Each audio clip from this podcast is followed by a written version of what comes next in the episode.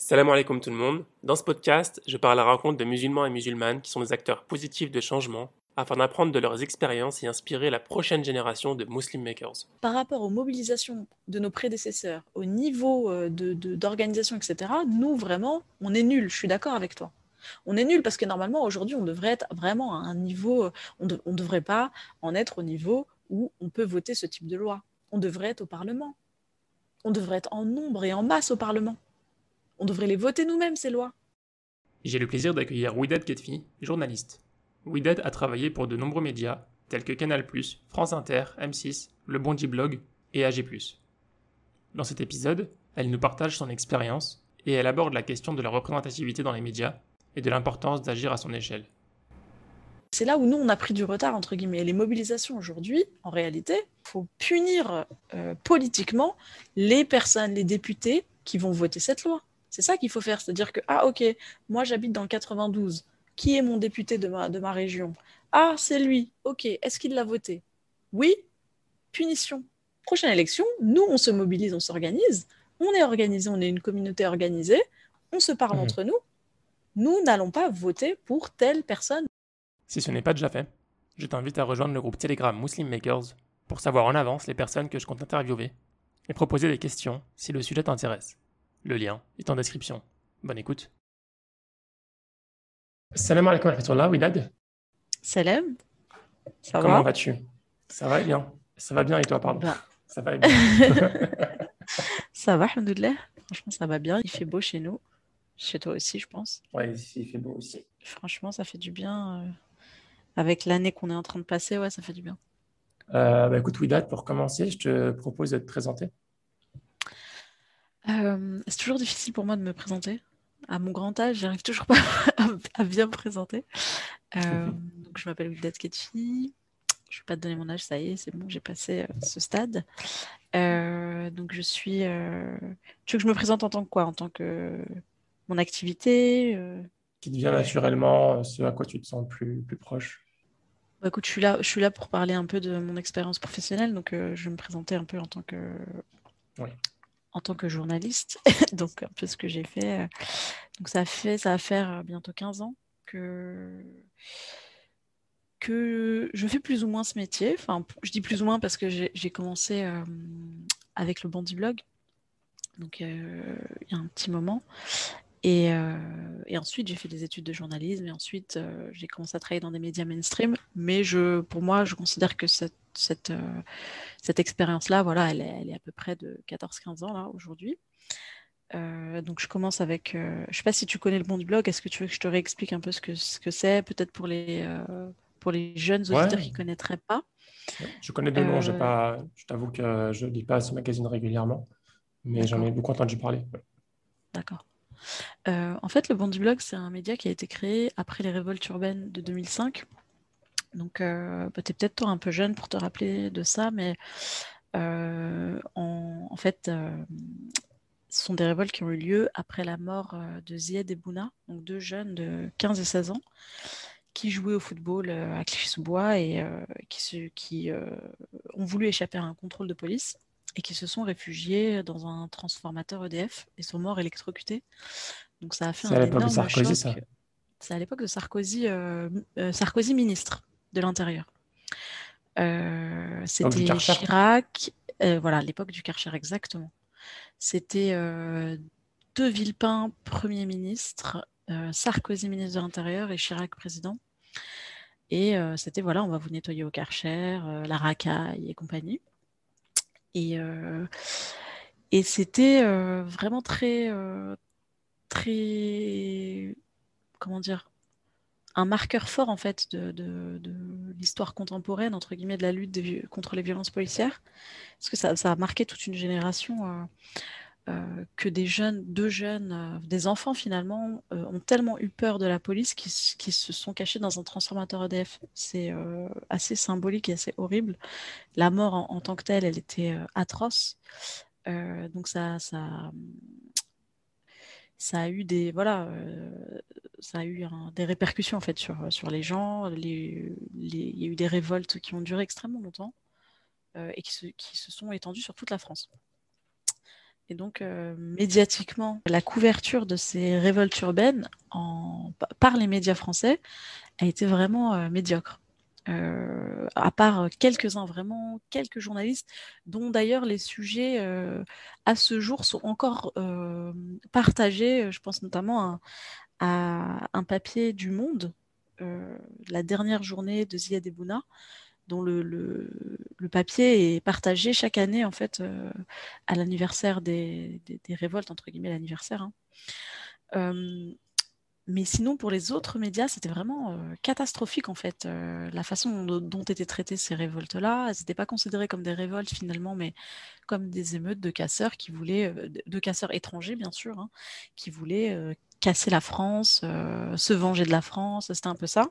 je me souviens, même les médias étrangers, certains parlaient de Muslim riots, donc des, des émeutes de musulmans.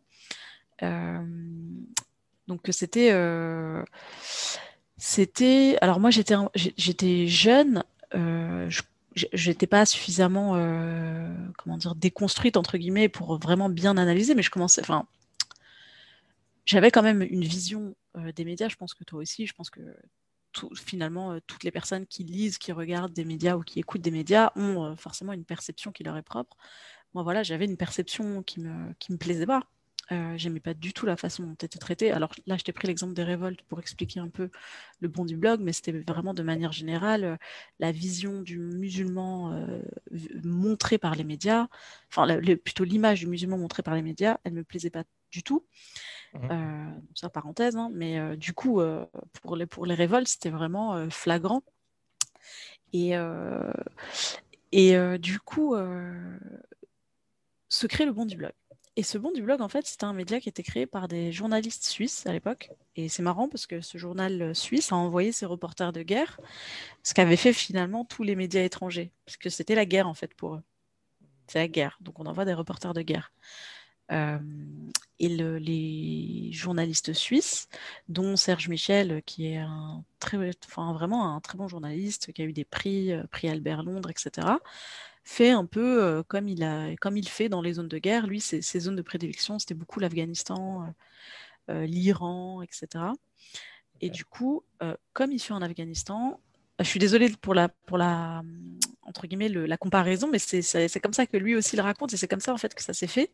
Mais voilà, pour eux, c'était une zone de guerre en fait. Et mmh. donc, comme il fait dans ces zones de guerre, il s'installe dans le lieu où ça se produit. Ce que ne faisaient pas, si tu veux, les journalistes français qui ont leur siège à Paris, euh, euh, qui voilà, décident, font leur conf de rédac à 9h pour dire ah, qu'est-ce qu'on va faire? À 11h, ils prennent leur voiture pour aller à Clichy et tu vois, ils arrivent, ils arrivent, il est midi. Qui est-ce qui est dispo le midi pour, pour répondre, tu vois? En pleine journée, en pleine semaine. donc c'est aussi ça, c'est aussi un détail, mais un détail intéressant pour raconter aussi comment, comment on en arrive à beaucoup de clichés en fait sur, euh, sur plein de sujets, pas que les quartiers populaires, mais sur plein de sujets. Et du coup, ces journalistes suisses n'ont pas fait ça puisqu'ils se sont installés sur le terrain et du coup, ils vivaient là. Euh, donc, ils ont commencé à parler avec les gens, etc. Et c'est devenu un, c'est devenu en fait un, un, un, sujet à part entière. Et du coup, il y avait des journalistes français qui faisaient des sujets sur des journalistes suisses qui faisaient des sujets sur les jeunes de banlieue. T'imagines le truc? Tu, vois, le, vraiment n'importe quoi. C'est euh, mhm. Inception, là, le film. et, du coup, euh, mais en fait, c'était tellement euh, anodin et ça a eu tellement d'engouement de, sur le coup, etc., que quand ils ont terminé en fait ce moment, je ne me souviens plus combien de temps ils sont restés, mais quand ils ont terminé, ils se sont dit on va pas laisser ce truc mourir. C'était trop intéressant pour le laisser mourir. Donc on va le laisser entre les mains des habitants. Euh, et puis ce sera leur média finalement, puisque les journalistes suisses eux-mêmes avaient bien compris que, euh, que le, traitement médiatique des quartiers populaires était nul en France. Euh, donc ça, on est en 2005. Et du coup, se crée ce média qui existe toujours, hein, bon, qui évolue à travers le temps, qui a là, qui est tenu par vraiment une équipe qui est formidable avec des jeunes qui sont hyper motivés, etc. Bon, bien sûr, c'est difficile de tenir dans le temps euh, aussi longtemps pour un, média associatif.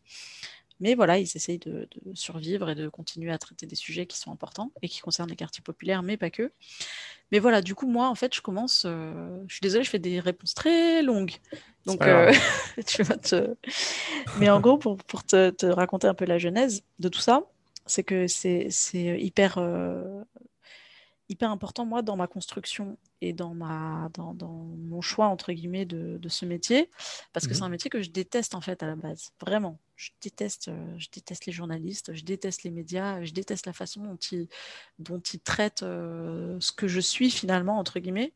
Je ne le dis pas de mhm. manière narcissique, mais voilà, ce que, enfin, je, je, je, me suis toujours sentie vraiment agressée par les médias, que ce soit en tant que musulmane, que ce soit en tant que femme, que ce soit en tant que euh, habitante des quartiers populaires, que ce soit en tant que maghrébine. Donc du coup, je, je vois les médias comme un, espèce d'outil d'agression permanent sur ma personne, entre guillemets. Ma personne euh, et finalement toutes les personnes qui se sentent euh, représentées par ces caractéristiques-là. Mhm.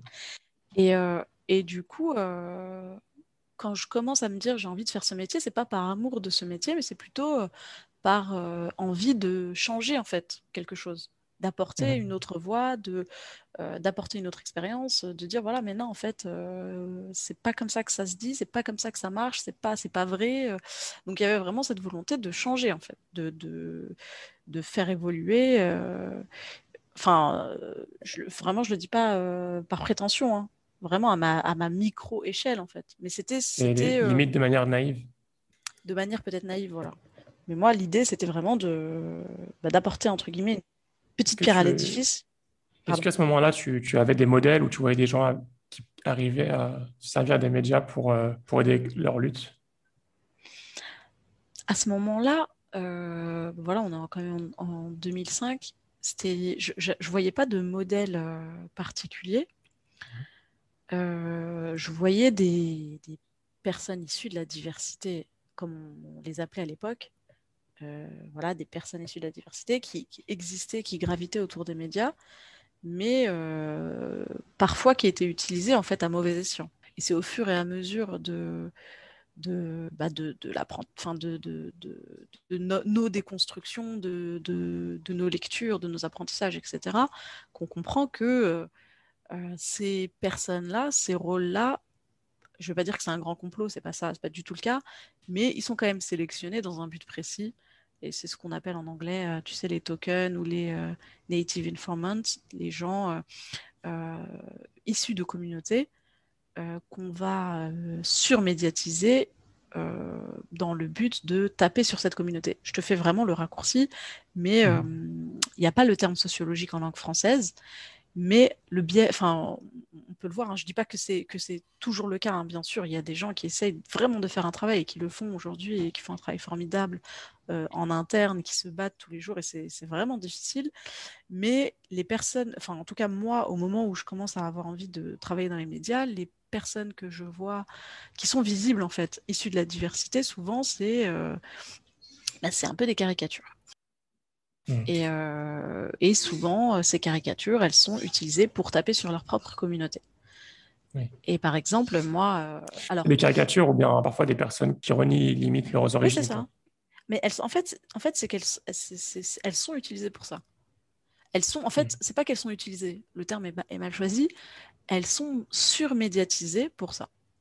Mm. Et, et ça, voilà, pour moi, quand je me dis je vais euh, travailler dans les médias, c'est peut-être euh, euh, essayer de trouver un autre équilibre. De se dire que, OK, cette personne, elle existe, elle a le droit d'exister médiatiquement. En revanche, moi, elle ne me représente pas. Et je pense qu'elle ne représente pas un grand nombre de personnes.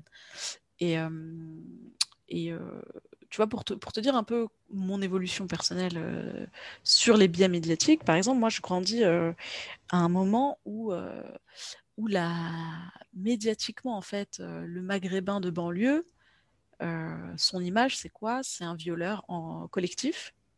C'était ça, euh, moi, quand je, suis au lycée, les reportages, etc., c'est sur les viols collectifs à l'époque.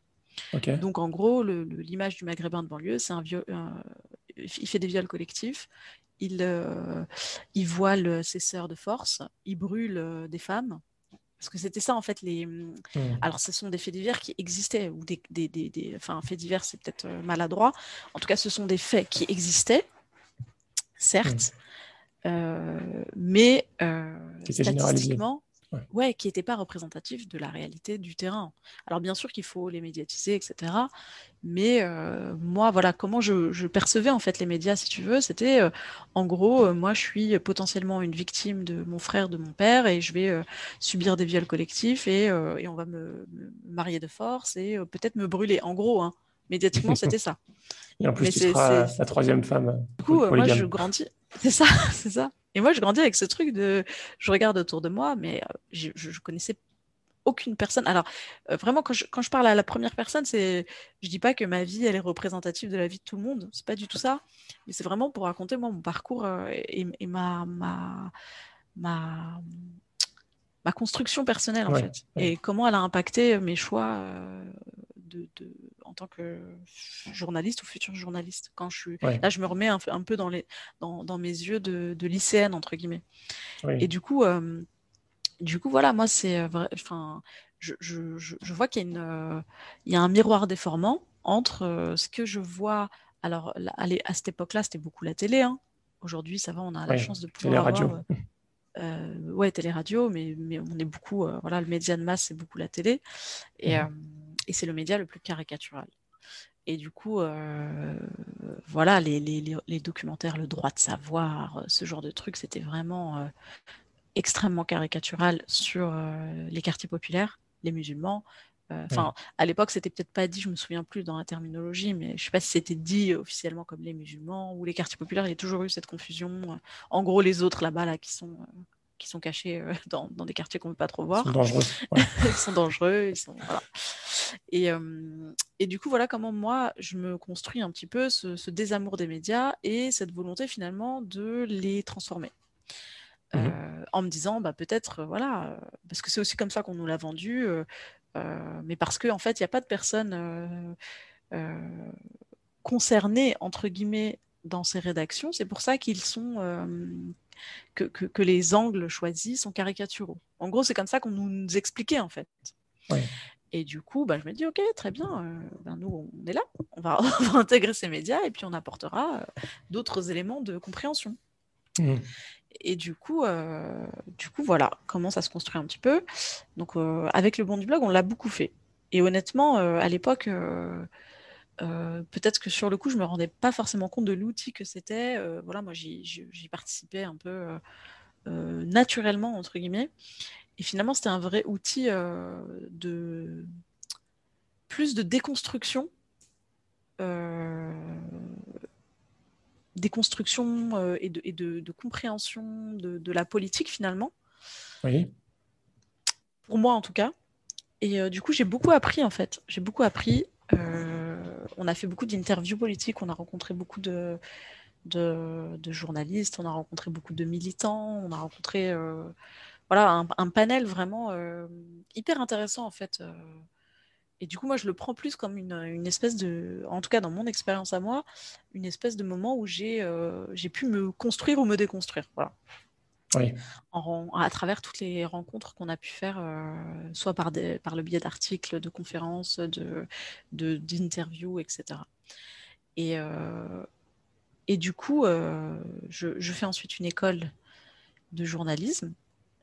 parce mmh que voilà, c'est important, entre guillemets, c'est considéré comme important d'avoir un parcours un peu académique pour justifier sa présence dans les médias, même si honnêtement, juste pour pour répondre un peu à ce que tu me disais au départ, de donner des conseils euh, aux futures générations qui voudraient éventuellement faire ce métier, euh, pour moi, c'est pas indispensable de faire une école de journalisme, sincèrement. Je pense qu'au contraire, euh, quand on fait un autre parcours un peu plus, un peu plus, enfin, par exemple des cours d'histoire ou, ou, de sociologie ou voilà un truc qui va nous apporter vraiment des éléments de compréhension plutôt que juste des techniques journalistiques, je trouve mmh ça beaucoup plus intéressant. Euh, après, c'est vrai qu'aujourd'hui, voilà, quand on a fait une école de journalisme reconnue, ben, c'est mieux euh, euh, ben, pour, sur le marché de l'emploi. on a un parcours académique. voilà. mais voilà, moi, si c'était à refaire, je ne passerais pas nécessairement par une école de journalisme et, et j'irais plutôt vers des, études euh, d'histoire ou de sociologie ou d'anthropologie ou voilà quelque chose d'autre qui m'apporterait en fait plus de plus de d'éléments de, compréhension. Voilà. Euh, du coup, euh, donc je fais cette école. Quelle école que tu fais? En fait, je fais. alors, tu as le CFJ mmh. et je fais la version, tu sais, en contrat pro, CFPJ. Euh, donc en alternance, ce qui était plutôt sympa parce qu'on a un salaire et on a, on a une petite expérience professionnelle. Euh, avec le Bondi Blog, bon, moi j'avais euh, commencé en fait à l'école avant que se négocie ce, partenariat qui est vraiment bien. Il y a un partenariat en fait avec l'ESJ Lille qui en fait c'est une, prépa pour préparer les concours des écoles. Et euh, chaque année, en fait, je ne sais plus combien d'élèves euh, participent à la prépa et ensuite ils peuvent passer tous les concours euh, de toutes les écoles. Et c'est vraiment bien parce que ça permet en fait de, bah, de, se préparer au concours avec des, exercices, des petits cours, etc. Et c'est une prépa en ligne en fait. On n'est pas obligé de. Il y, a juste quelques. Je crois qu'il y a deux semaines de cours en présentiel et le reste, bah, on peut le faire en, en plus de nos études. Donc ça, c'est euh, un partenariat vraiment intéressant qu'avait euh, signé le Bondi Blog avec le, SJ Lille, qui est euh, l'une des meilleures écoles en termes d'élitisme, etc. voilà, donc ensuite, ensuite, ensuite, je commence à travailler dans des médias mainstream. Donc, je commence avec, enfin, je commence à, avec le groupe Canal+, où j'intègre le JT de Canal Plus de l'époque, qui n'existe plus. Oui. Qui était franchement, que, pour, pour, la petite histoire, je ne savais même pas qu'il existait quand je, quand je, je sais pas si tu le connais. Et en fait, j'étais agréablement surprise. Ça s'appelait le JT Ouais, il s'appelait le JT. C'était un tout petit JT qui durait pas très longtemps, il durait 15 minutes. Ok. Et euh, c'était plus une obligation CSA qu'autre chose pour le groupe Canal, parce que euh, pour être sur la TNT, euh, il y a une obligation de, faire un JT de minimum 6 minutes, je crois, quelque chose comme ça. Et euh, je, crois que ça a été levé d'ailleurs, mais à l'époque c'était ça. Et en fait, il était en clair et, et je savais même pas qu'il existait, mais en fait j'étais agréablement surprise quand j'intègre l'équipe parce que je trouve une équipe qui est bah, déjà très diverse, entre guillemets, mhm. hyper, bah, hyper intéressante. Euh, et, du coup, ma première expérience, finalement, a été. Euh, c'est moi qui étais surprise, en fait, de, voir que c'était pas aussi cliché que je ne, que je ne le pensais. Euh, enfin, ma première expérience, pardon, dans un média mainstream, hein, vraiment. Et mais là, on parle vraiment d'un truc spécifique, une toute petite équipe de 10 personnes, d'un tout, un tout petit programme en clair, il faut tomber dessus, sur Canal Plus qui est crypté, tu vois, à 19h45, il euh, faut tomber dessus, il faut savoir qu'il existe, etc. Et, mmh. euh, et tout ça se fait, en fait. C'est quand même une heure de grande écoute. En fait, c'est une heure de grande écoute, mais il faut savoir euh, qu'il existe ce JT en clair, sachant que c'est une chaîne cryptée. Donc, du coup, il n'y avait pas forcément. Après, à l'époque. C'est que les abonnés qui, qui viennent voir. C'est les, les, abonnés, en fait, qui sortent d'un truc. Ils sortent d'un truc qui était crypté. Ensuite, ça devient en clair. Et en fait, c'était une espèce de tampon avant le grand journal, tu sais. Et après, les gens arrivaient pour le grand journal. Donc, des fois, ils tombaient sur euh, notre dernier euh, petit sujet. Dernière minute. Dernière seconde. Et pourtant, tu vois, euh, vraiment, le JT était bien. Vraiment. Hein. L'équipe était bien. et le, la ligne éditoriale était bien. Et, et du coup, du coup, voilà, je, je découvre un peu le monde de la télé et euh, je découvre euh, comment se construit en fait euh, une information en télé, comment parce que le bon du blog c'est de la presse, c'est enfin c'est du web et c'est écrit et c'était vraiment différent, c'est du c'était un peu un média citoyen donc professionnellement c'était pas on pouvait pas apprendre la construction. Si si c'était top mais je veux dire tu peux pas décrypter en fait la construction, la mécanique d'une information à travers le Bondi Blog parce que finalement c'est pas des professionnels du métier quoi, c'est pas des vrais professionnels même si hmm. le, contenu qualitatif est très bien. Mais sur la manière dont on crée de l'info, tu peux pas, tu peux pas vraiment euh, avoir une Ils n'ont pas les mêmes moyens. pas du tout. Hmm. Pas les mêmes moyens et pas les mêmes modes de fonctionnement. Et du coup, euh, quand tu intègres un média euh, mainstream, tu vois en fait comment se construit une information de A à Z. Oui. Et, et ça, c'est hyper important et hyper intéressant à voir et à, et à, et à avoir en fait comme expérience. Et du coup, donc voilà, du coup, j'arrive pour le JT. Et en fait, à l'époque, c'est dans les locaux de iTélé. En fait, c'est les locaux Canal+, iTélé, mais tu, tu, je sais pas si tu étais né, mais avant CNews, ça s'appelait iTélé. et du coup, et du coup voilà, c'était une chaîne que moi, je détestais, par exemple. Pour moi, c'était vraiment euh, la chaîne euh, cliché, euh, catastrophique, au même titre que BFM. Et l'info en continu, c'était, voilà, c'est la poubelle en fait. Mais je le dis encore, hein, je le disais à l'époque. Et, j'ai travaillé pour eux. Hein, et voilà. Mais en fait, c'est pour plein de raisons. Pour plein de raisons. C'est que déjà, on peut pas faire d'info en continu. On peut pas en fait. C'est pas possible. Mmh. c'est pas possible. Donc déjà, rien que ce modèle-là, croire ou faire croire qu'on peut euh, proposer de l'information de qualité en continu, déjà, ça n'est pas possible. C'est comme si tu me dis que le McDonald's, il te propose de la nourriture euh, de qualité. Il te fait des, burgers en continu, en fait. Il est, tu, tu vois, c'est, c'est, c'est, ça sera jamais de qualité. Jamais. Tu peux mettre tous les moyens possibles, c'est pas possible. Parce que tu ne peux pas, en fait, euh, tu n'as pas les capacités, les compétences de décrypter une information au moment où elle tombe. Donc forcément, tu dis n'importe quoi. Mmh. Forcément.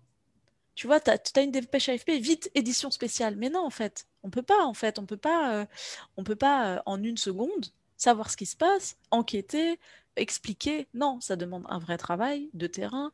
Tu reçois l'information, tu vas sur le terrain, tu interroges, tu, tu, tu contre-enquêtes, euh, tu vérifies tes sources. Tu vois, tu peux pas en fait en, faire de, du journalisme en continu, information en continu. Ça, c'est pas possible. Sauf que eux, voilà, le, ils nous ont euh, finalement imposé une espèce de, une espèce de, de besoin de tout savoir en temps réel, alors que c'est pas un besoin en réalité. L'économie de l'attention. Ouais. Et puis surtout, enfin, je veux dire, euh, tu meurs pas si tu sais pas ce qui se passe en temps réel. Tu meurs si tu si tu te nourris pas, si tu bois pas d'eau, tu vois, tu peux mourir de ça, ça c'est un besoin vital. Mais si tu sais pas ce qui se passe en temps réel, tu peux survivre. Tu vois, c'est pas, c'est pas, et au, contraire, tu, tu, iras mieux. Mais du coup, c'est devenu un besoin. Tu vois, moi, je vois, moi, par exemple, là, aujourd'hui, j'ai coupé toutes les alertes parce que je, ça y est, j'en ai marre, en fait, de savoir tout ce qui se passe en temps réel. Mais je vois que des gens qui sont pas forcément du métier, qui sont pas du tout du métier même, ont toutes les alertes. Donc, ils veulent savoir en temps réel ce qui se passe. Mais je, je, comprends pas l'intérêt en soi.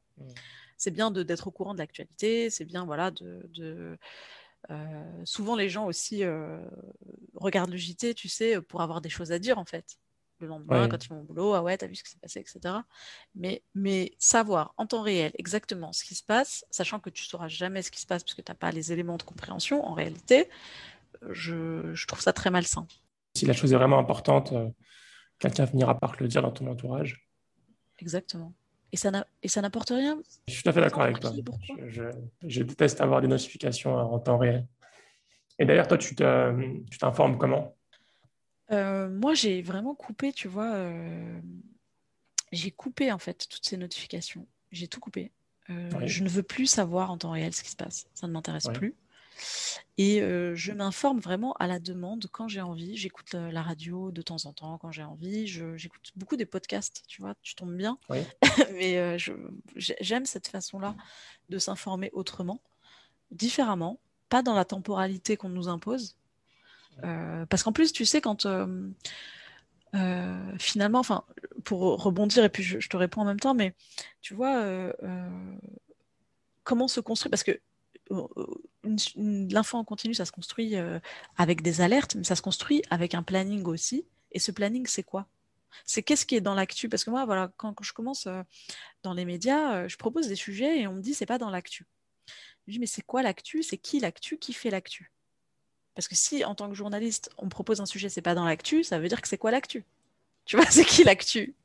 C'est bizarre, tu vois? Eh bien, l'actu, c'est euh, calqué sur l'actualité politique, l'agenda politique. Donc en fait, finalement, euh, déjà, c'est problématique. parce que tu subis l'agenda politique, l'actualité, c'est-à-dire qu'on a le planning, euh, le président va dire ça, le ministre va dire ça, le machin va dire ça. Et ça, si tu veux, euh, tu vois, toutes les visites politiques, le ministre de l'Intérieur va aller à Bondy visiter le commissariat, le ministre de la Santé va aller à Brest dans un hôpital, le ministre, tu vois, ça, en fait, les médias, qu'est-ce qu'ils sont? Est-ce qu'ils sont des médias de propagande du gouvernement? Ou est-ce qu'ils sont des médias de, décryptage et d'information euh, de ce qui se passe en fait dans la vie des gens? Et, parce, euh, parce, que c'est facile, je pense. C'est beaucoup plus facile de juste suivre euh, une liste exactement. de politiciens.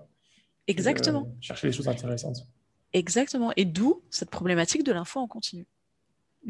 C'est exactement ça en fait. C'est que l'info en continu, ça t'oblige quand même de, préparer en fait un minimum parce que tu peux pas être comme ça attendre au jour le jour ce qui va se passer. Donc tu es obligé de préparer avec un planning. Quel planning? Ben, Le planning de euh, l'agenda politique. Et puis tu as aussi un planning culture. C'est quoi le planning? Ben, Le planning que vont t'envoyer pardon, que, vont t'envoyer les maisons d'édition des sorties de livres. Et puis tu vois, et, le, en fait c'est finalement euh, au départ un média c'est censé être un, un espèce d'outil euh, pour les populations, pour les avertir, pour les informer, pour décrypter à leur place, pour euh, vraiment les, aider en fait à, comprendre le monde qui les entoure. Et au final, ça devient une espèce d'outil de, promotion des intérêts des uns et des autres. Parce que ça devient la promotion de l'agenda politique, puisque de toute façon, on n'est pas en mesure de décrypter, on n'a pas le temps. Parce que c'est toi, je dis pas que c'est un grand complot, c'est juste que par la force des choses, ça devient une espèce de truc euh, de fonctionnaire en fait tu n'as pas ni les compétences, ni, euh, le temps de décrypter euh, en quelques minutes, tu vois, ce qui va se passer. Donc ça devient une espèce d'outil, voilà, de, on donne la parole et on suit les ministres. Et puis, et puis quand tu regardes une chaîne d'infos en continu toute la journée, tu le vois. Hein. Déjà, ça tourne en boucle. Tu vois le mec qui court après un ministre derrière sa voiture. Oui, monsieur, est-ce que vous êtes là Quelque chose. et, lui, il dit. Ah, quelque bah, chose en exclusivité, s'il vous plaît. Tu vois, n'importe. Voilà. Et puis des fois, il y a des, as des images exclues, exclues. Le mec, on l'a suivi devant chez lui, on a couru après. Tout ça pour qu'il dise non, je réponds pas. Et le mec te dit exclu. Enfin, tu vois, c'est vraiment pathétique. Et mmh. c'est déclinable, en fait, vraiment autour de toutes les, de, tous les, toutes les thématiques, en fait toutes les thématiques. Euh, la culture, c'est pareil.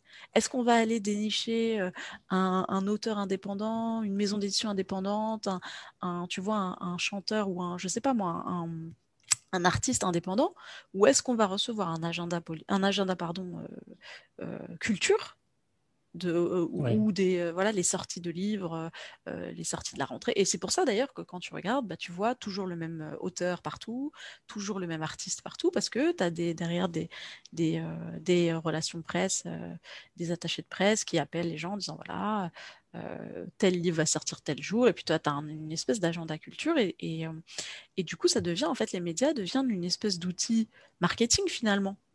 Tu mmh. vois, marketing politique entre guillemets, marketing culture, et puis et, et, où est l'indépendance euh, entre guillemets euh, des, médias, où est le, le décryptage en fait pour, euh, pour les gens? Parce que moi, pour moi, un journaliste, il est là pour décrypter, protéger limite les populations des, des, manipulations extérieures entre guillemets. Hein, je le vois, moi je le vois un peu comme ça.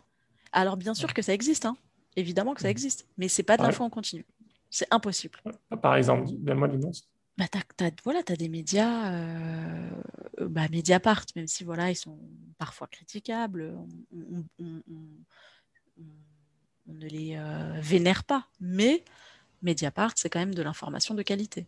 On ne peut pas le nier. Toutes les, mmh. Aujourd'hui, toutes les enquêtes, toutes les affaires qui sortent, c'est Mediapart. C'est le travail de Mediapart. Mais ce travail-là, il nécessite du temps d'investigation.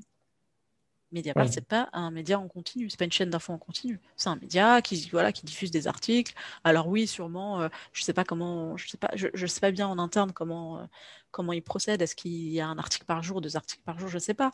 Mais il y a une grosse équipe et ce sont des, c'est pas des articles écrits la veille pour le lendemain, sauf vraiment cas exceptionnel un reportage et, il t'explique que c'est un reportage.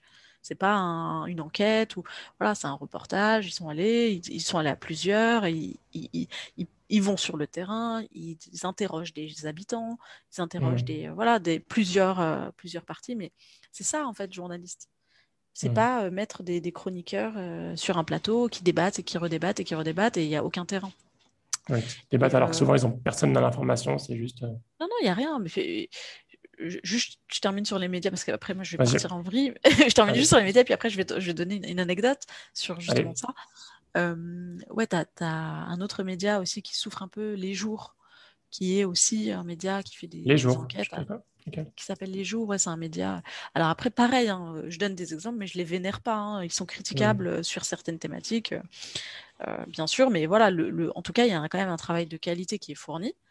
Euh, tu as un autre média, comment il s'appelle qui euh, c'est un qui se présente un peu comme un truc euh, limite comme une ONG et qui fait en ce moment des enquêtes, des contre-enquêtes sur les violences policières. Avec, ils font ça avec un, une ONG d'architectes qui fait du truc en 3D. Je sais pas si tu as vu ça. Je, je, je, te, je, te, rechercherai le, nom, mais j'ai oublié. Je suis désolée qui est vachement bien. Et là, et là, pareil, en fait, c'est c'est pas tous les jours, en fait, c'est de temps en temps, ils sortent une enquête. Ils ont sorti une enquête, par exemple, sur euh, Zineb Redouane, tu sais, la, la femme qui a été, euh, qui a été tuée euh, pendant les manifestations des Gilets jaunes à Marseille. Et elle, en fait, elle, elle manifestait pas, elle était à sa fenêtre. Elle s'est mhm. pris une grenade. Et, et, et, cette victime-là n'est même pas comptabilisée, en fait, dans les victimes. Et c'est incroyable parce que là, l'enquête qu'ils ont fournie, euh, euh, limite, te montre que ça a l'air d'être intentionnel. Parce que c'est très bizarre, en fait. La façon dont. Et en fait, il y a une vraie enquête qui a été faite avec une reconstruction en 3D, etc., où on s'interroge vraiment sur les intentions, en fait, du, policier. je ne sais pas s'il y a une enquête ouverte, je crois même pas. Et c'est un truc de fou. Et tu vois, par exemple, cet exemple typique, pour moi, c'est ça le rôle d'un journaliste. C'est vraiment aller enquêter, pas contre le pouvoir, mais là où il y a des mensonges officiels et, et susciter en fait un changement en fait réel. C'est-à-dire qu'après un article, il y a une ouverture d'enquête, etc. Là, tu, tu, as fait ton travail entre guillemets de, de protection des citoyens entre guillemets. Pour moi, un journaliste, il protège les citoyens. Alors, il y a des gens qui n'ont pas la même définition, chacun a sa définition. Il y a des gens qui disent non, il n'a pas à euh, agir, il est là pour, euh, euh, entre guillemets, relater des situations factuelles, point, neutre. Hmm. Voilà, il y, a des gens qui vont te dire non, le rôle d'un journaliste, c'est pas de changer les choses, c'est de relater des faits. Euh, moi, pour moi, le rôle d'un journaliste, c'est de protéger, entre guillemets, des populations de, des mensonges qui les entourent. du coup, forcément, il y, euh, y a une action, entre guillemets. Mais, euh, et pour revenir sur ce que tu me disais, enfin, juste un exemple sur la chaîne d'infos en continu qui est assez symbolique. tu vois, quand tu vois un duplex en live, je sais pas moi, devant l'Elysée, par exemple, on, fait souvent ça, on envoie des gens en duplex devant quelque, quelque part. Et normalement, à la base, quand on voit quelqu'un sur le terrain, c'est pour qu'il interroge les gens autour. Enfin, c'est logique. Il va mhm. sur le terrain, il interroge les gens autour et puis il te dit oui, voilà, alors les gens ont dit ça, ça, ça. Il te fait un, tu vois, un petit résumé. Et bien souvent, les chaînes d'infos en continu, elles envoient les gens avec un texte de, de la dépêche AFP. Donc, euh, un texte qu'elles ont pris euh, sur leur bureau. Elles vont là-bas et elles, elles lisent le texte. Alors pourquoi tu es parti Tu as dépensé de l'essence pour aller lire le texte? Là-bas. Tu peux le lire de, ton bureau finalement. Il n'y a aucune, euh, il y a aucune, euh, enfin, il y a aucune interview, il n'y a rien. Parfois, hein, et souvent même. Et du coup, c'est là où tu t'interroges te, tu en fait sur, ce, sur cette espèce de, mise en scène qui est complètement inutile. Donc voilà, c'était juste cette, anecdote un peu euh, qui symbolise bien la chaîne d'info en continu. Du coup, là, je te fais un. J'ai toujours pas fini la présentation, mais je crois qu'on comprend au fur et à mesure. Hein.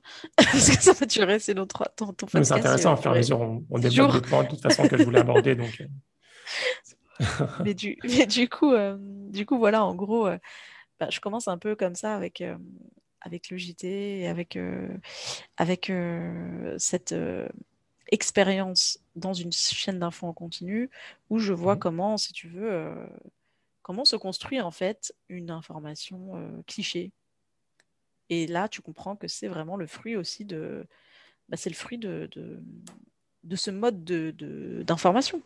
finalement, on n'a pas, on n'a pas le temps, les gens sont mal payés. Euh, c'est pas, pas qu'une question d'idéologie. Il y a de l'idéologie, elle existe. Mmh. Elle existe évidemment, mais c'est pas qu'une question d'idéologie. C'est aussi une question de moyens et de temps alloué à l'information en tant que telle.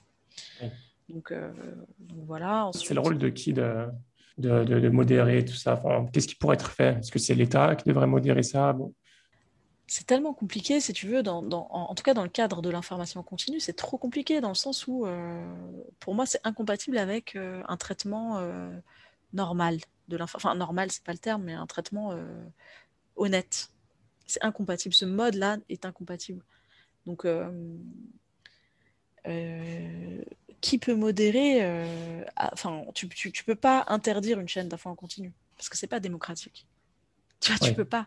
En revanche, oui, peut-être que on pourrait. Euh, après, c'est compliqué parce que voilà, il y a eu euh, cette loi contre les fake news, mais elle est, elle est, elle est très bizarre cette loi. Euh, tu peux, tu, enfin, mais c'est une question un peu hum, compliquée, mais c'est une bonne question. Je réfléchis en même temps en te répondant. On pourrait en fait finalement, oui, on pourrait ne plus subventionner les médias qui produisent des informations mensongères. Euh, on pourrait, euh, tu vois, par exemple, là, euh, normalement, une chaîne comme, comme CNews, alors l'ancien télé qui est devenu CNews, on pourrait exiger que, ne, que, ne soient pas embauchées des personnes qui ont été condamnées pour incitation à la haine, par exemple. Des personnes, en fait, parce que, parce que c'est difficile. Moi, je suis pas pour euh, interdire la parole aux personnes condamnées. C'est pas ça l'objectif, tu vois, parce que une fois qu'on est condamné ou qu'on a payé sa dette à la société, pour moi, euh, on a le droit aussi à la parole. En revanche, si on a été condamné pour nos propos, normalement, ce sont nos propos qui sont dangereux, puisqu'on a été condamné pour nos propos. Et donc, en ça, normalement, euh, on ne devrait pas pouvoir être comme ça, diffusé à une chaîne, à une, à une heure de grande écoute, comme si de rien n'était. Ça, c'est problématique. Et ça, effectivement, peut-être que, peut-être que c'est à l'institution de, d'agir et d'interdire ce genre, de, ce genre d'abus. Ou ce genre de... Mais, mais, mais euh, le problème, c'est que là, on, touche à la liberté d'expression. On touche à un domaine vraiment qui est, euh, qui est très, très important. Et c'est pour ça que c'est un peu délicat. Après, en revanche, en tant que citoyen, il y a beaucoup de choses qui peuvent être faites. Euh, et notamment, tu sais, il y, a des gens qui s'organisent. Euh, je ne sais pas si tu connais les Sleeping Giants. Non. Euh, Sleeping Giants, c'est une, ONG de citoyens qui va regarder les. Par exemple, voilà, tu as une émission avec Eric Zemmour. Eux, ce qu'ils vont faire, c'est qu'ils vont regarder une heure avant, une heure après, tous les annonceurs qui sont en fait euh, accolés à une émission avec Eric Zemmour. Ils vont noter tous les noms d'annonceurs. Tu vois, les annonceurs, c'est-à-dire les publicités, euh, euh, toutes les publicités en fait, que ce soit pendant les encarts publicités hmm. ou tu sais, parfois tu as des partenariats avec la météo, genre la météo avec la MAF, tu vois, des trucs comme ça. toutes, les, toutes les marques en fait qui apparaissent, ils vont les noter. Et ce qu'ils vont faire, c'est qu'ils vont name and shame toutes les marques qui, vendent leurs pubs euh, pendant des discours de haine, en gros. Et du coup, ils vont faire comme ça. C'est un travail vraiment citoyen militant. Ils vont euh, aller sur Twitter, euh, Renault. Est-ce que vous cautionnez les propos d'Éric Zemmour? Votre publicité apparaît pendant une émission avec Éric Zemmour. Est-ce que vous cautionnez? Tralali, tralala. Et du coup, tu as plein de marques qui disent non, on ne cautionne pas, on enlève. Et ça, c'est un moyen, entre guillemets, démocratique d'avoir de, un impact financier sur ces médias-là qui euh, utilisent des discours de haine finalement pour aussi euh, vendre des publicités, tu vois, donc, euh, donc derrière gagner de l'argent. Et ça, c'est vraiment un bon moyen de pression, en fait, de, de tu sais, d'action et de pression citoyenne. Mmh ça, c'est une, une, action, et puis c'est facile. Oui. C'est facile, en fait. ils ont réussi. Alors, Eric Zemmour est toujours là, ils le font toujours. Hein. ils font toujours. Et je le trouve hyper résilient et courageux. non, mais c'est bien. Ils ont, ils ont réussi avec Hanouna, par exemple, euh, quand il y avait eu des propos homophobes. Euh, je ne sais plus si c'était des propos homophobes ou au moment où il y avait eu une espèce d'agression sexuelle en fait pendant le pendant le pendant une émission. D'accord. Où je me souviens plus ce que c'était. Je crois que je crois qu'il a, il avait fait des attouchements à une candidate d'une émission. Où je me souviens plus exactement, mais c'était un truc très grave. Et du coup, la... ils se sont mobilisés et tous les annonceurs se sont retirés. Donc ça a eu un vrai impact financier. Derrière, ouais. Hanouna s'est excusé, euh, voilà, il a, il a fait toute une, euh, tu vois, toute une, euh, tout un mea culpa, un changement plus ou moins. Hein. Mais en tout cas, voilà, il y a eu quand même un impact et une réaction. Là, sur, sur Zemmour, le, la différence entre. Enfin, même si c'est le même groupe, hein, c'est assez fou, parce que c'est le, le, même groupe, c'est Bolloré. Mais là, on est dans un truc surréaliste, en fait. Parce que Bolloré, en tant que tel, euh, lui, il est, il est milliardaire. Euh, c'est pas ça qui va l'empêcher de dormir, tu vois. mais euh, mais il y a un truc qui est, que j'arrive pas encore à, comprendre et à décrypter autour de, ces news. Qu'est-ce qu'il veut en faire concrètement? Parce qu'il clairement là, il l'a transformé en une espèce de Fox, Fox News raciste. chaîne, voilà, chaîne de, vieux grands-pères parce que c'est ça, hein, c'est quasiment que des, que des personnes âgées qui présentent. Enfin, il y a eu une volonté en fait de transformer cette chaîne en une espèce de chaîne pour, euh, pour euh, une tranche d'âge euh, précise. Mais pourquoi, je ne sais pas. Oui. Quel, est le but final en fait? L'émission Click qui passait en même temps que. C'était quoi? C'est ça. Pascal Pro, ça c'est fou, hein, c'est surréaliste. Pascal Pro, quand on lui reproche, ouais, Pascal Pro, quand on lui reproche euh, d'être dans une chaîne raciste, il dit non mais euh, nous avons Moulad Achour euh, sur clic. C'est ça. c'est genre, c'est incroyable, c'est incroyable, genre ça équilibre en fait. On a le droit d'être raciste parce qu'il y a Moulad Achour. Mais qu'est-ce que c'est que ces conneries? C'est n'importe quoi, c'est vraiment ridicule en fait. De, de penser que la présence d'un non blanc équilibre un propos raciste Rien que ça, en fait, ça en dit long sur euh, mmh. leur manière de penser. Mais, mais euh, oui, c'est ça. On, ne comprend pas en fait où il veut en venir, euh, Bolloré. Et moi, j'arrive pas à comprendre. Pourtant, j'ai voilà, voilà, j'ai travaillé, j'ai travaillé justement chez Click aussi. J'ai travaillé longtemps pour le groupe Canal avant Bolloré. Après, quand il est arrivé, je suis partie un petit peu avant en fait qu'il arrive enfin, dans la transition. En fait, il a fait une espèce de transition euh, bizarre euh, où il n'était pas actionnaire majoritaire, mais il a vendu en fait ses parts de la chaîne qu'il possédait. Il a fait une, euh, alors moi je m'y connais pas bien, hein, mais il a fait une espèce de, de truc de cheval de Troie là, fusion acquisition, je sais pas quoi là. Enfin, une, opération assez étrange. Et moi j'étais dans cette transition, puis après j'ai quitté. Et et en fait, je n'arrive pas à comprendre en fait concrètement, sachant que Bolloré, c'est quelqu'un qui est euh, extrêmement, enfin, dont la fortune est, est, le fruit de, de, on peut dire le terme pillage. Euh, je ne sais pas s'il va porter plainte en diffamation, on, ira au procès, mais euh, je pense, pense pas qu'il écoute Muslim Makers, mais Écoute, euh, tu sais, euh, il a des kebabs dans le 91, donc tout est possible. Hein. Ah tout est possible avec. Ah ouais, tout est possible. Peut-être qu'il écoute. Mais en tout cas, ce que je veux dire, c'est.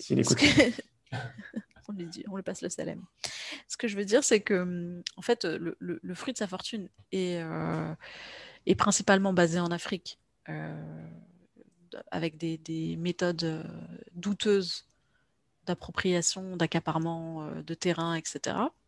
Mais mmh. il a une chaîne Canal Plus Afrique qui est très présente et, euh, en Afrique et euh, je crois qu'il met quand même pas mal de moyens sur cette chaîne-là. Et en même temps, on a CNews qui est une chaîne extrêmement raciste avec une ligne éditoriale quasi d'extrême droite, une idéologie d'extrême droite. Et du coup, je comprends pas en fait je comprends pas le, le, le, enfin c'est plus un double jeu je comprends pas l'objectif final. Est-ce que est-ce que Bolloré c'est notre futur Trump? Est-ce que je sais pas. En fait hmm. je, je, je, je, ne comprends pas bien l'objectif. En tout cas ce qui est sûr c'est qu'avec ses émissions extrêmes il arrive à attirer beaucoup d'audience et des audiences différentes. En fait il arrive à attirer une audience euh, mais qui n'est enfin qui est peut-être un peu meilleure euh, que que ce qu'avait iTélé mais qui n'est pas extraordinaire. Hmm. C'est pas extraordinaire. Hein. Euh, euh, l'audience, c'est surtout après quand ils découpent un petit, euh, un petit format de Zemmour qui, dit, qui tient un propos bien dégueu et qui le mettent sur Twitter. C'est surtout ça l'audience. Et puis derrière, nous, on retweet, oh non, c'est pas bien.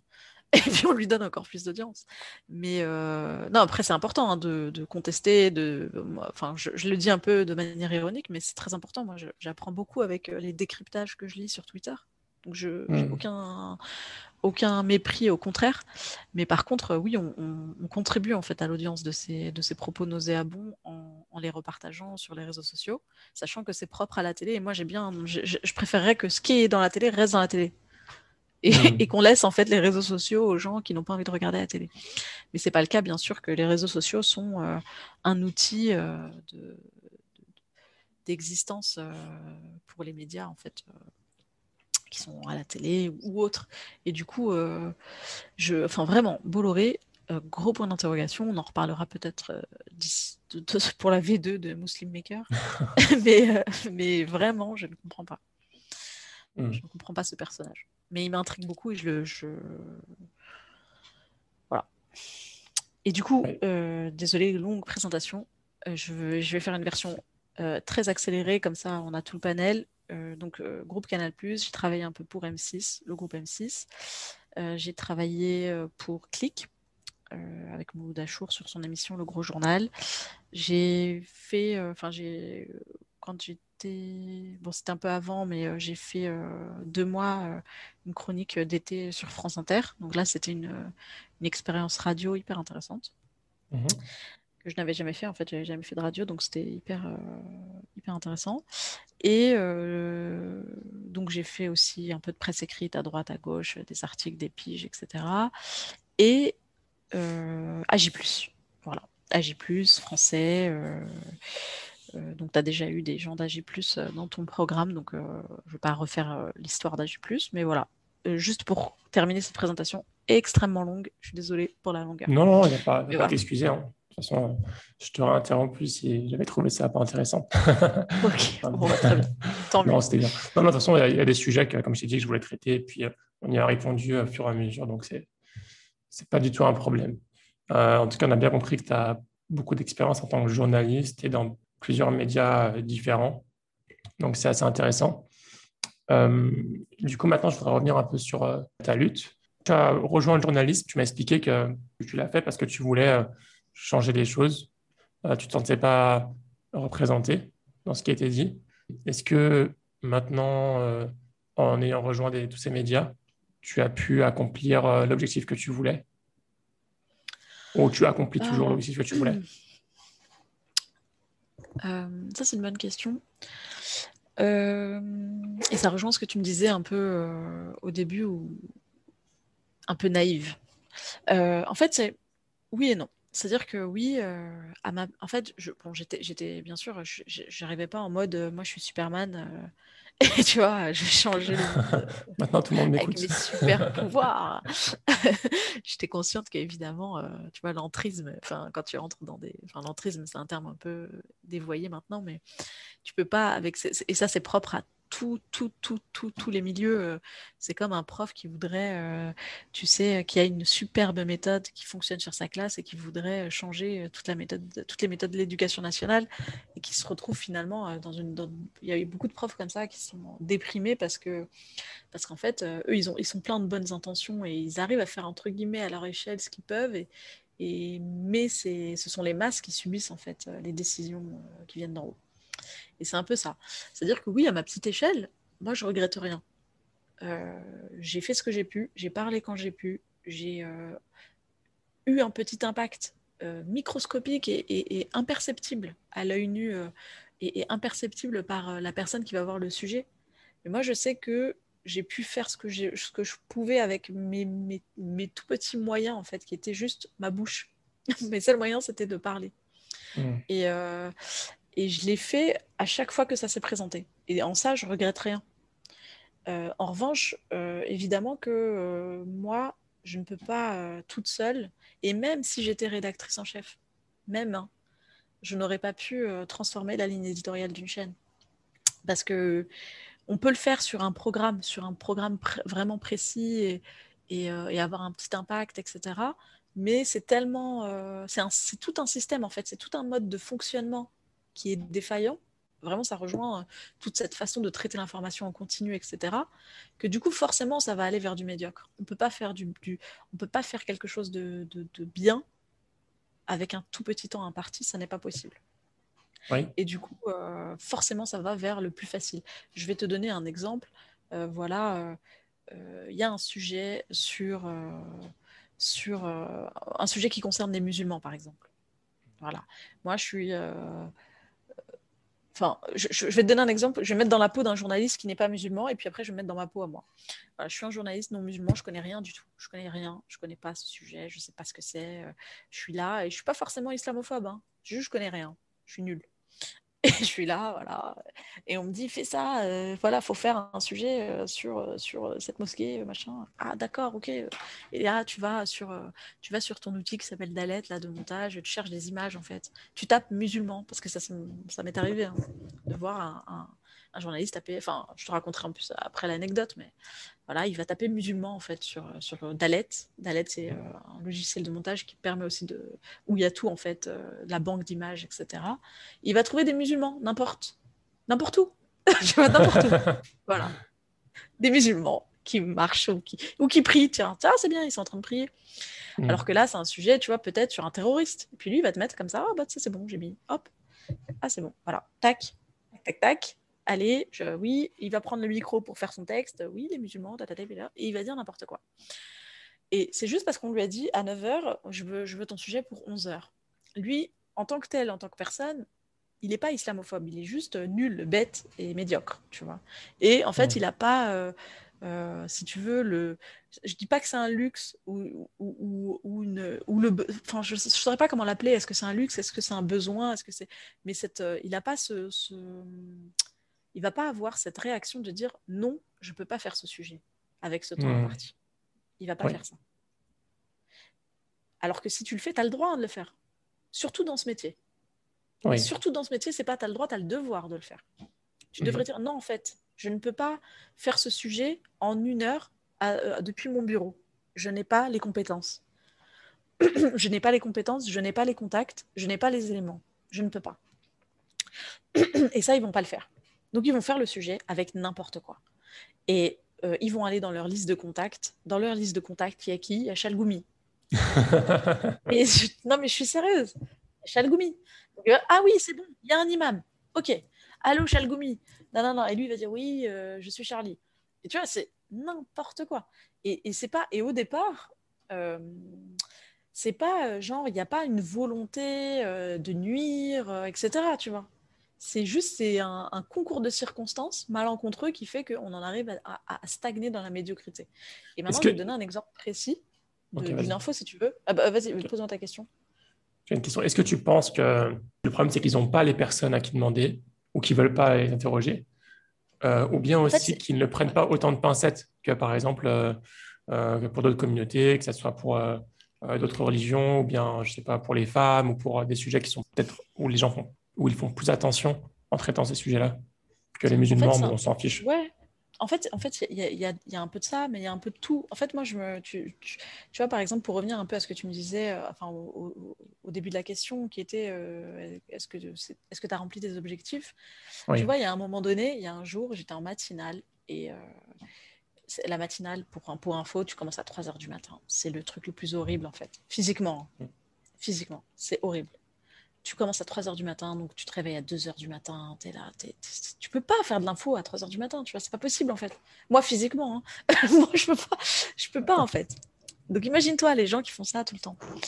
Et tu es là en matinale, et puis il euh, le, y a un mec qui, qui, a écrit un truc hyper caricatural sur les agriculteurs. Mais c'était mais méprisant, je me souviens plus du terme, mais c'était insupportable en fait. D'un mépris, mais. Et puis là, je lui dis, mais c'est quoi ce titre? Tu sais, je, lui dis, mais c'est quoi ton titre là que t'as mis euh, T'as pas honte? Enfin, tu vois, je, je m'embrouille avec lui. Et dans ma tête, je me dis, mais je vais pas défendre tout le monde quand même.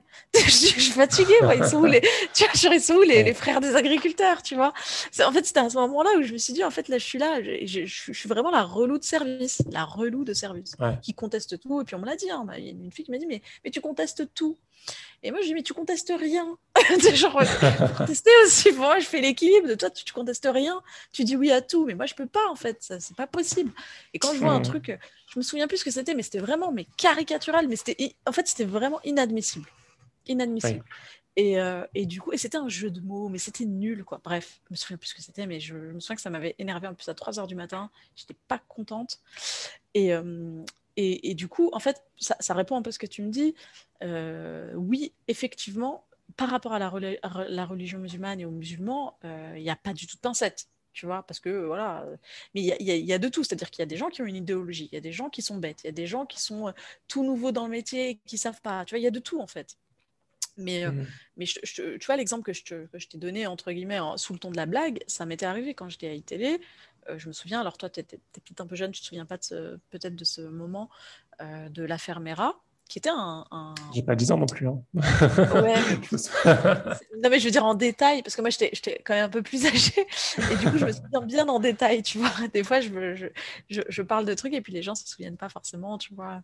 Mais, mais l'affaire Mera, c'était très, très marquant. C'était... Alors, moi, tu vois, par exemple, sur cette affaire-là, euh, je trouvais que le, le, la mobilisation, elle n'était pas assez importante euh, en France par rapport à mmh l'horreur du crime.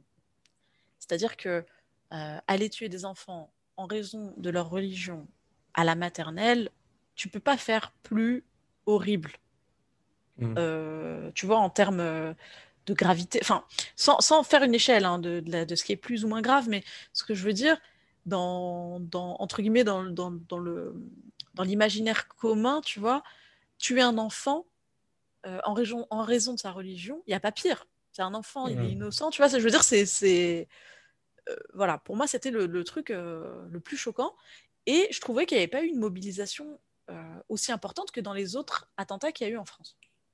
Et là, je me suis, je me suis quand même posé, ah, ah, avec le recul hein, des années, je me suis quand même posé cette question. Pourquoi Est-ce que c'est parce que c'était à Toulouse? Est-ce que c'est parce que c'était des enfants de confession juive? Tu vois, je me suis posé la question.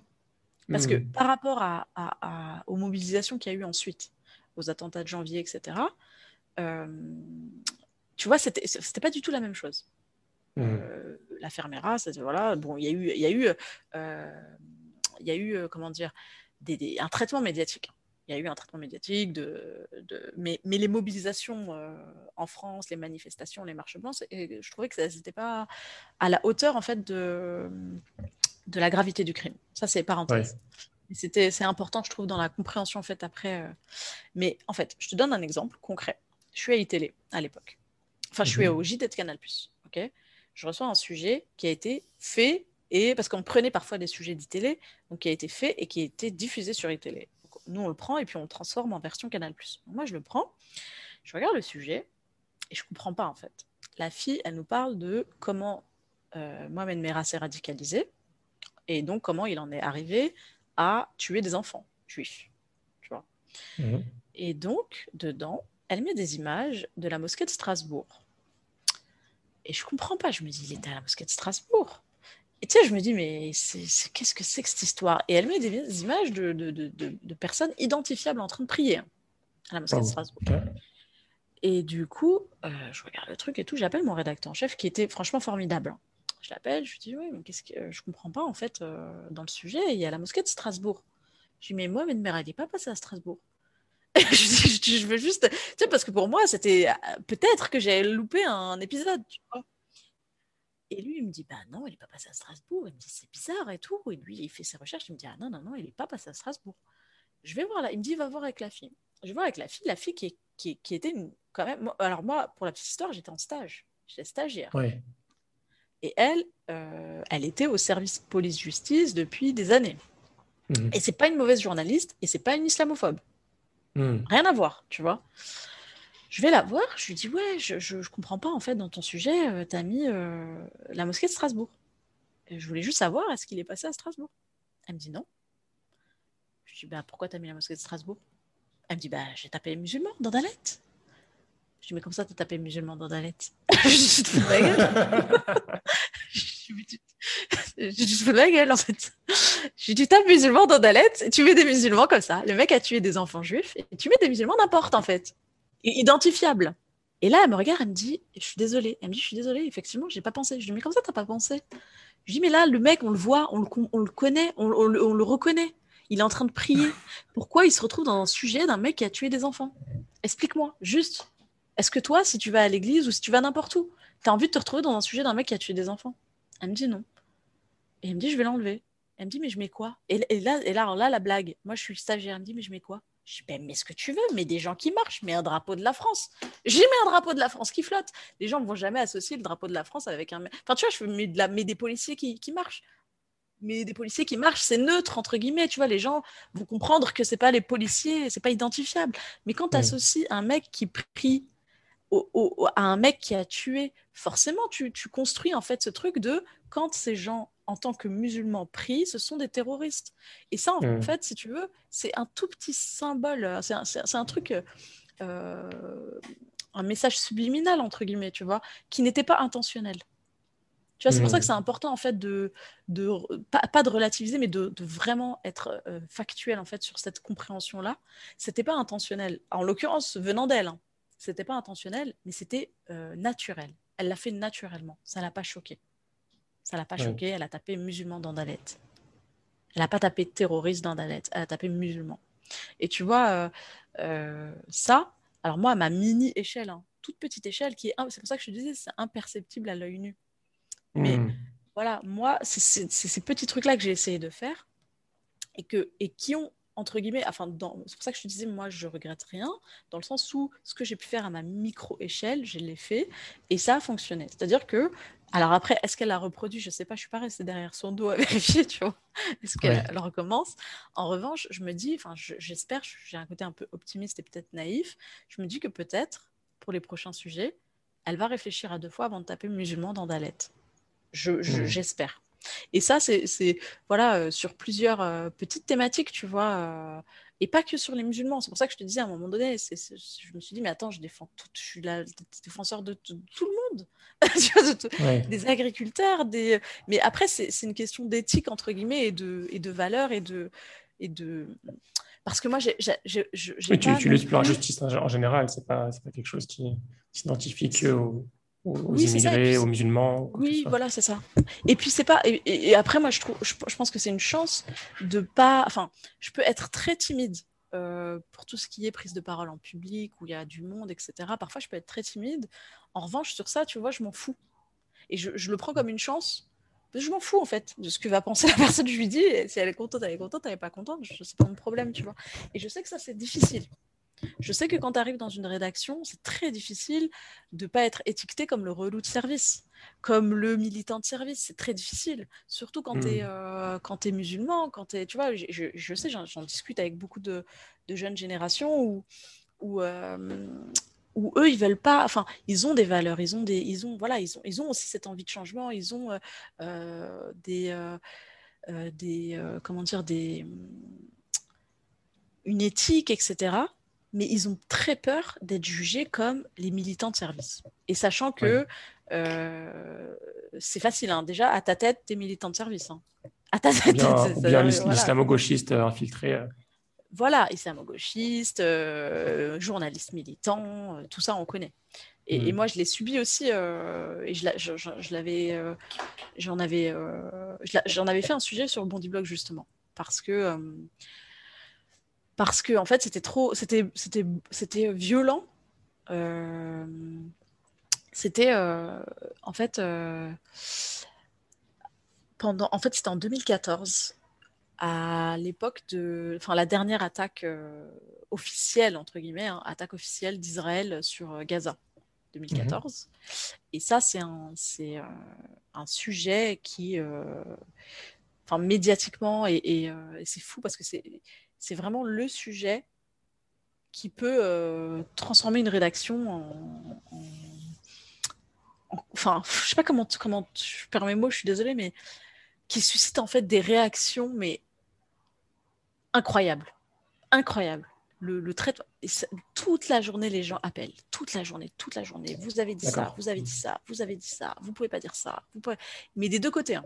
Alors moi, je, je, je, moi, je suis pas du genre à, à vouloir équilibrer. je ne fais pas d'équilibrisme sur le conflit israélo-palestinien, pas du tout. Mhm. Mais ce que je veux dire sur la réaction que ça suscite, c'est vraiment des deux côtés. Tu vois, Mhm. c'est-à-dire qu'on reçoit des appels de gens qui disent Vous avez dit ça, vous avez dit ça, vous avez dit ça, euh, que ce soit côté israélien ou côté palestinien. Et, Oui. Mais sauf qu'ils appellent l'accueil. euh, souvent, alors en fait, les, les, les, euh, les personnes lambda, elles vont appeler l'accueil et elles vont tomber sur la pauvretesse d'accueil qui ne sait même pas ce qu'on dit, euh, tu vois, qui ne regarde même pas la chaîne parce qu'elle a d'autres chats à fouetter et elle a bien raison. tu vois, souvent, c'est des étudiantes qui, qui lisent plein de livres. Ah, elles ont bien raison, je dis franchement, euh, je les voyais, je dis vous avez raison de ne pas regarder la chaîne. Donc elles ne sont pas euh, au fait de la ligne éditoriale du média, mais elles se sont obligées, entre guillemets, de répondre aux gens, etc., aux sollicitations. Et en même temps, il y a d'autres... euh, il y a d'autres moyens de pression euh, qui sont réels et qui existent, tu vois, de, de l'ambassade qui va appeler euh, plutôt la directrice ou de. Mais ça, c'est euh, sur ce conflit-là, c'est vraiment euh, c'est fou en fait, et, euh, et c'est récurrent, et surtout quand il y a des attaques. Euh, tout ça pour te raconter en fait euh, cette, ce moment où euh, euh, qu'est-ce qui se passe? En fait, on, a, on avait une équipe qui était à Gaza et qui était formidable. Franchement, et pourtant moi je suis pas, euh, je suis plutôt avare de compliments. Et là, franchement, c'est vraiment euh, l'équipe. euh, elle a fait un travail formidable de terrain. Elle était voilà à Gaza. Elle, elle prenait des risques parce qu'il y avait des bombardements. Toi, tu n'étais pas à, à Gaza?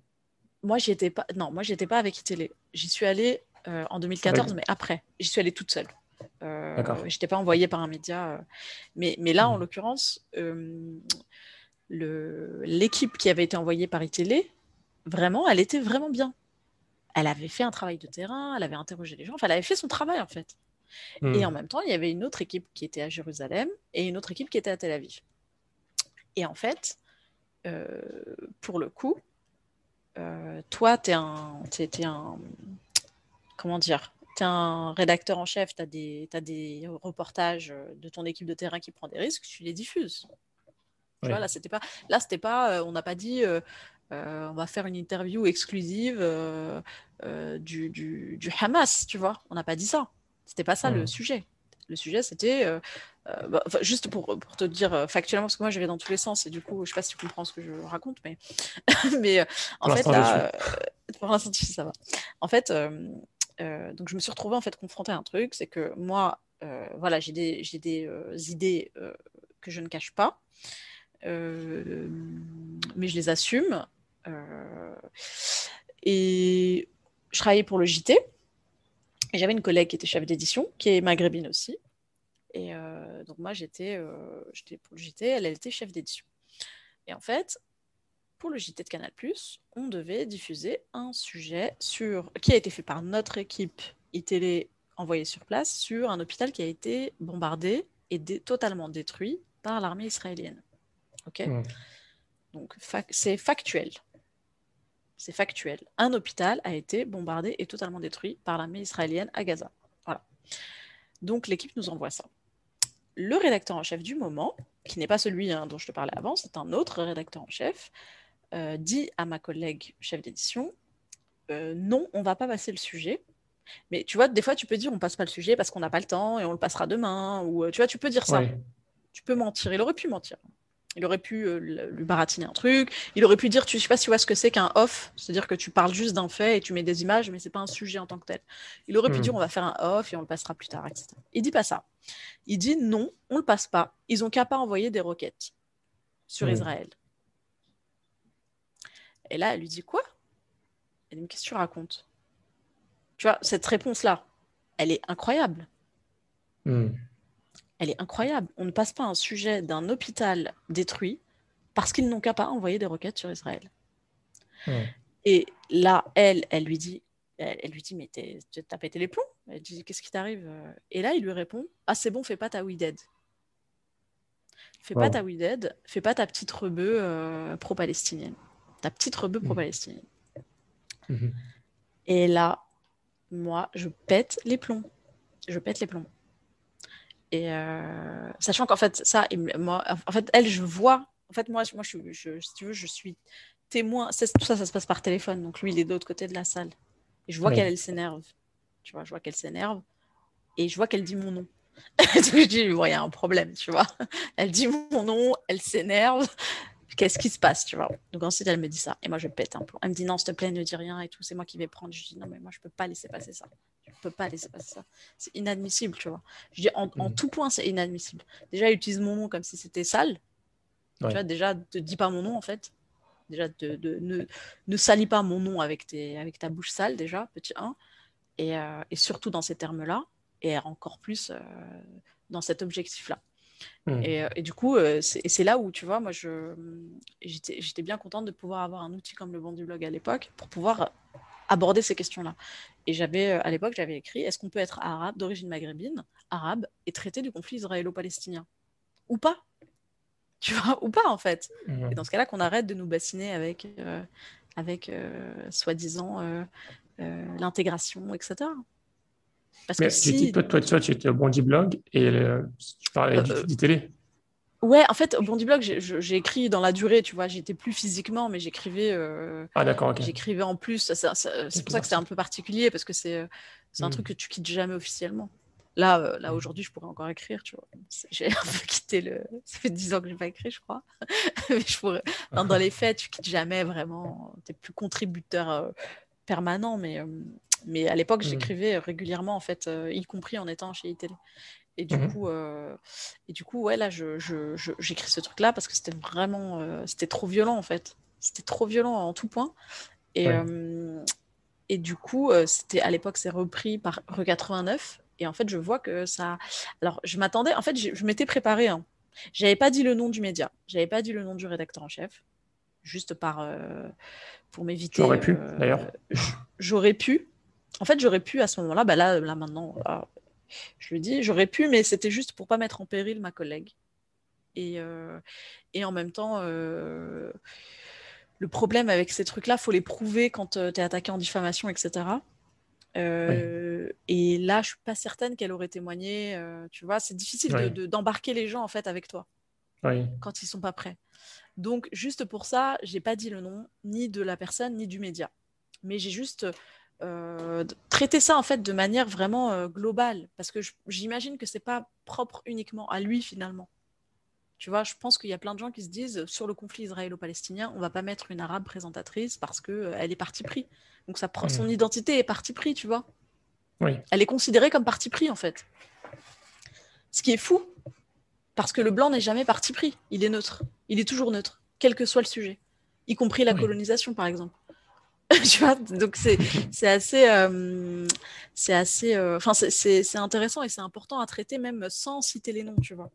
Donc l'ai fait et, et à l'époque ça a été repris par 89 et moi je m'étais préparée. Je m'étais dit de toute façon je m'en fous, ils veulent me virer, virez-moi, j'en ai rien à foutre, tu vois, rien à foutre. C'était pas, pas ça qui me qui me faisait peur, mais je m'étais quand même Mhm. préparée au cas où si euh, on me convoque.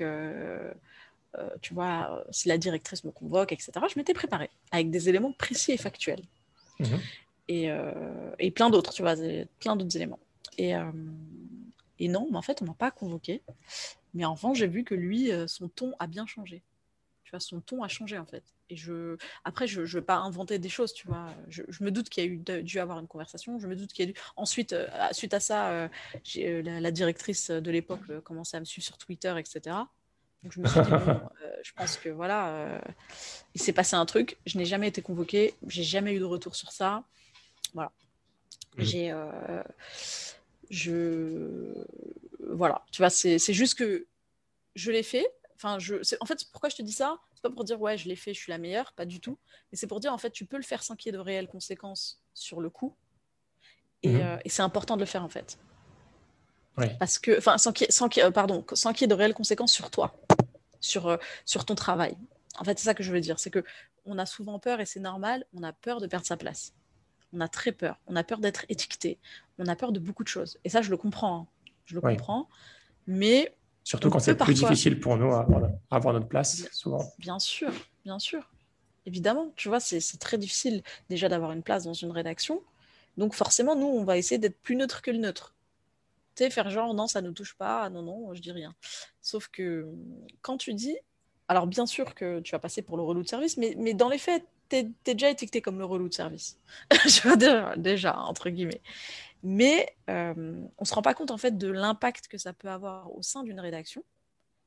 Parce qu'en réalité, malgré tout, ils nous prennent quand même pour nous, comme des collègues. Parce qu'ils nous voient tous les jours. Tu vois? Ils nous voient au moins une partie, une partie d'entre eux. Une partie. Toujours plus objectif. Franchement, franchement, une grosse partie d'entre eux. faut être honnête, tu vois. Une grosse partie nous prend pour des vrais collègues, nous considère comme des vrais collègues. Et du coup, notre avis, c'est pas non plus l'avis euh, de, du bar PMU du coin. Oui. Tu vois, même si, euh, tu sais, des fois, euh, moi, ça m'est arrivé, je me souviens une fois, c'était à M6, et j'y étais que de temps en temps, donc il n'y avait pas d'enjeu particulier et je comptais pas faire ma vie à M6. C'est pas une chaîne que j'apprécie particulièrement, mais c'était voilà, c'était des petites piges occasionnelles. Et euh, on avait fait un. Bah, je sais pas si tu connais un peu le JT d'M6, mais si tu regardes, euh, c'est voilà, c'est drôle. Hein. Et puis mhm. Noël, c'est le meilleur moment. C'est Noël à la boulangerie, Noël à la pâtisserie, Noël à la boucherie, Noël euh, à la laverie, Noël sans, sans blaguer. C'est Noël partout. Et c'était, c'est bon, moi j'aime bien Noël, donc c'est mignon, tu vois. Moi j'aime bien les sujets Noël, euh, j'aime bien les décos de Noël. Marronnier. J'aime bien. Ouais, voilà, moi je trouve ça, moi je trouve, j'aime bien les sujets feel good. J'ai rien contre, tu vois. Et du coup, et, mais littéralement, c'est pas, enfin, je, j'exagère un peu, mais, mais à peine. C'était vraiment, c'est le jour de Noël, donc on a traité Noël, tu vois, en tout point. Noël, quand je te dis Noël à la boulangerie, etc., c'est pas des blagues. Et, euh, et du coup, euh, et du coup, le red chef, il, il, fait un peu peur, tu vois. Il parle, ouais, on va faire ça, ça, ça, ça. Il crie comme ça pendant la course de rédac. Tu, tu, tu peux être facilement impressionné, tu vois. Tu arrives, tu connais pas les gens et tout. Et moi, je lui dis, euh, et c'était une année, euh, bon, ça remonte, hein. Alors, euh, c'était une année où, ça, où Noël tombait en même temps que le Mouloud. Même si nous, on ne fête pas forcément, tu vois, comme Noël. Mais la symbolique, je la trouvais mignonne. Et c'était pour moi, tu vois, un moyen de parler de, de, l'islam sans que ce soit méchant, tu vois. Parce que Mouloud, donc la, naissance du prophète. La naissance du prophète. Et, et, du coup, euh, parce qu'il y a quand même un traitement médiatique de l'islam et des musulmans qui est extrêmement négatif. On n'en parle que quand il y a une bombe qui explose, euh, quand il y a un problème, euh, il y a un problème à la mosquée de Trappes. Enfin, c'est que les problèmes en fait. Il n'y a jamais un truc euh, positif, enfin un truc entre guillemets neutre, mais c'est même juste un truc feel good, tu vois. C'est rare. Et, et, du coup, je lui, je lui, propose ça. Il me dit Noël, c'est pas religieux. Je lui dis Ah bon? Moi, moi, ça m'a fait rire en fait. Parce que le mec se fout de ma gueule, tu vois. Et ça m'a fait rire. Je dis Ah bon, c'est pas religieux, c'est pas la naissance de Jésus? Il me dit non. Je dis, ah d'accord. Je dis, ah bah je pensais, pardon, je pensais que c'était la naissance de Jésus. Moi, je, je connais pas, je, je, comprends. Je dis, ah, pardon, ok. Donc, c'est pas la naissance de Jésus. Là, là, on fait Noël, mais c'est pas la naissance de Jésus. Il me dit non. Il me dit non. Je dis, ah, mais pourquoi on va à la messe alors? Parce qu'on fait la messe là. Là, je dis là, il y a écrit off messe Noël minuit. Messe Noël minuit, ça veut dire que c'est religieux ou pas? Et après, il répond pas il répond pas. Et en fait, ce qui était drôle, c'est que tu sais, tu peux, tu peux vite devenir un paria dans une rédaction. Tu vois, tu sais, genre après, c'est oh là là, elle a parlé pendant la conf. Elle a oh là là. Et mais moi, elle a contredit. Elle l'a contredit. La vilaine. Et du coup, euh, et du coup, donc je retourne à mon truc. j'étais un peu fâchée quand même. Là, je le raconte en rigolant, mais j'étais un peu fâchée. Tu vois, je me dis, attends, euh, donc on va se faire un JT de 45 minutes de Noël euh, sous toutes ses formes. Et il, il, a même pas 15 secondes pour un petit musulman qui fait un repas. C'est pas possible, tu vois, quand même. Et euh, je m'assois à ma place et tout. Et il vient me voir. Il me dit, bon, allez, si tu trouves des images, vas-y, fais-le. Et tu me le dis un peu. et du coup, c'est juste le temps que ça germe dans sa tête tu vois, la petite graine. C'était pas méchant, tu vois. Enfin, c'était pas méchant. C'est. Si tu veux, moi, je viens, je viens, j'arrive, personne parle dans la conf de rédac, il nous, il nous, il nous fait son truc de Noël. Euh, le mec, il est, rédacteur en chef depuis 100 ans, personne ne l'a jamais contredit. Moi, j'arrive, je viens, euh, tu vois, euh, faire la relou de service. Enfin, je, me, je, me, mets un peu à sa place, entre guillemets, tu vois. Même si euh, normalement, c'est pas comme ça une conf de rédac. Une conf de rédac, tout le monde parle, c'est l'émulation, on s'engueule, on, on, s'entraide, etc. C'est ça une vraie conf de rédac où, euh, où on se tire vers le haut tous ensemble. Là, c'est pas le cas. Le mec, il est là, il distribue euh, les sujets, personne ne dit rien. C'est un peu, c'est un peu plan-plan, tu vois. C'est un peu la dictature du, du de la conf de rédac. Mais dans les faits, je suis pas morte en proposant ça. Et finalement, bah, ça a eu un impact positif puisqu'il a accepté. Mmh. Donc en fait, pourquoi je te raconte ça? C'est juste pour dire, peut-être que, enfin, je comprends la crainte de se faire étiqueter, de, de perdre sa place, etc. Mais en vrai, on va, vous allez juste vous faire remarquer. Vous n'allez pas vous faire étiqueter, vous allez vous faire remarquer. Et, et on ne fait pas ça pour ça. Hein. On ne fait pas ça pour se faire remarquer. Mais quand on fait ce métier, on le fait quand même aussi pour quelque chose. Si l'idée, c'est juste d'être un exécutant, un bon exécutant, d'avoir un CDI dans un média euh, pour faire des sujets qu'on nous, nous commande, il n'y a aucun intérêt à faire ce métier parce que c'est même pas bien payé. Autant être un exécutant dans un autre métier bien payé. Franchement.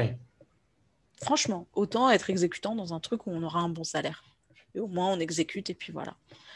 Mais là, on est dans un métier euh, de passion un petit peu et, de, et, d'intérêt public. Tu vois, il y a un mhm. intérêt public. Euh, on peut pas, on n'est pas juste là pour être des, exécutants. Euh, pour moi, on est garant d'une information. Notre, notre seul référent, entre guillemets, c'est l'information. C'est les gens qui te confient leur, leur, leur témoignage. C'est pas le rédacteur en chef.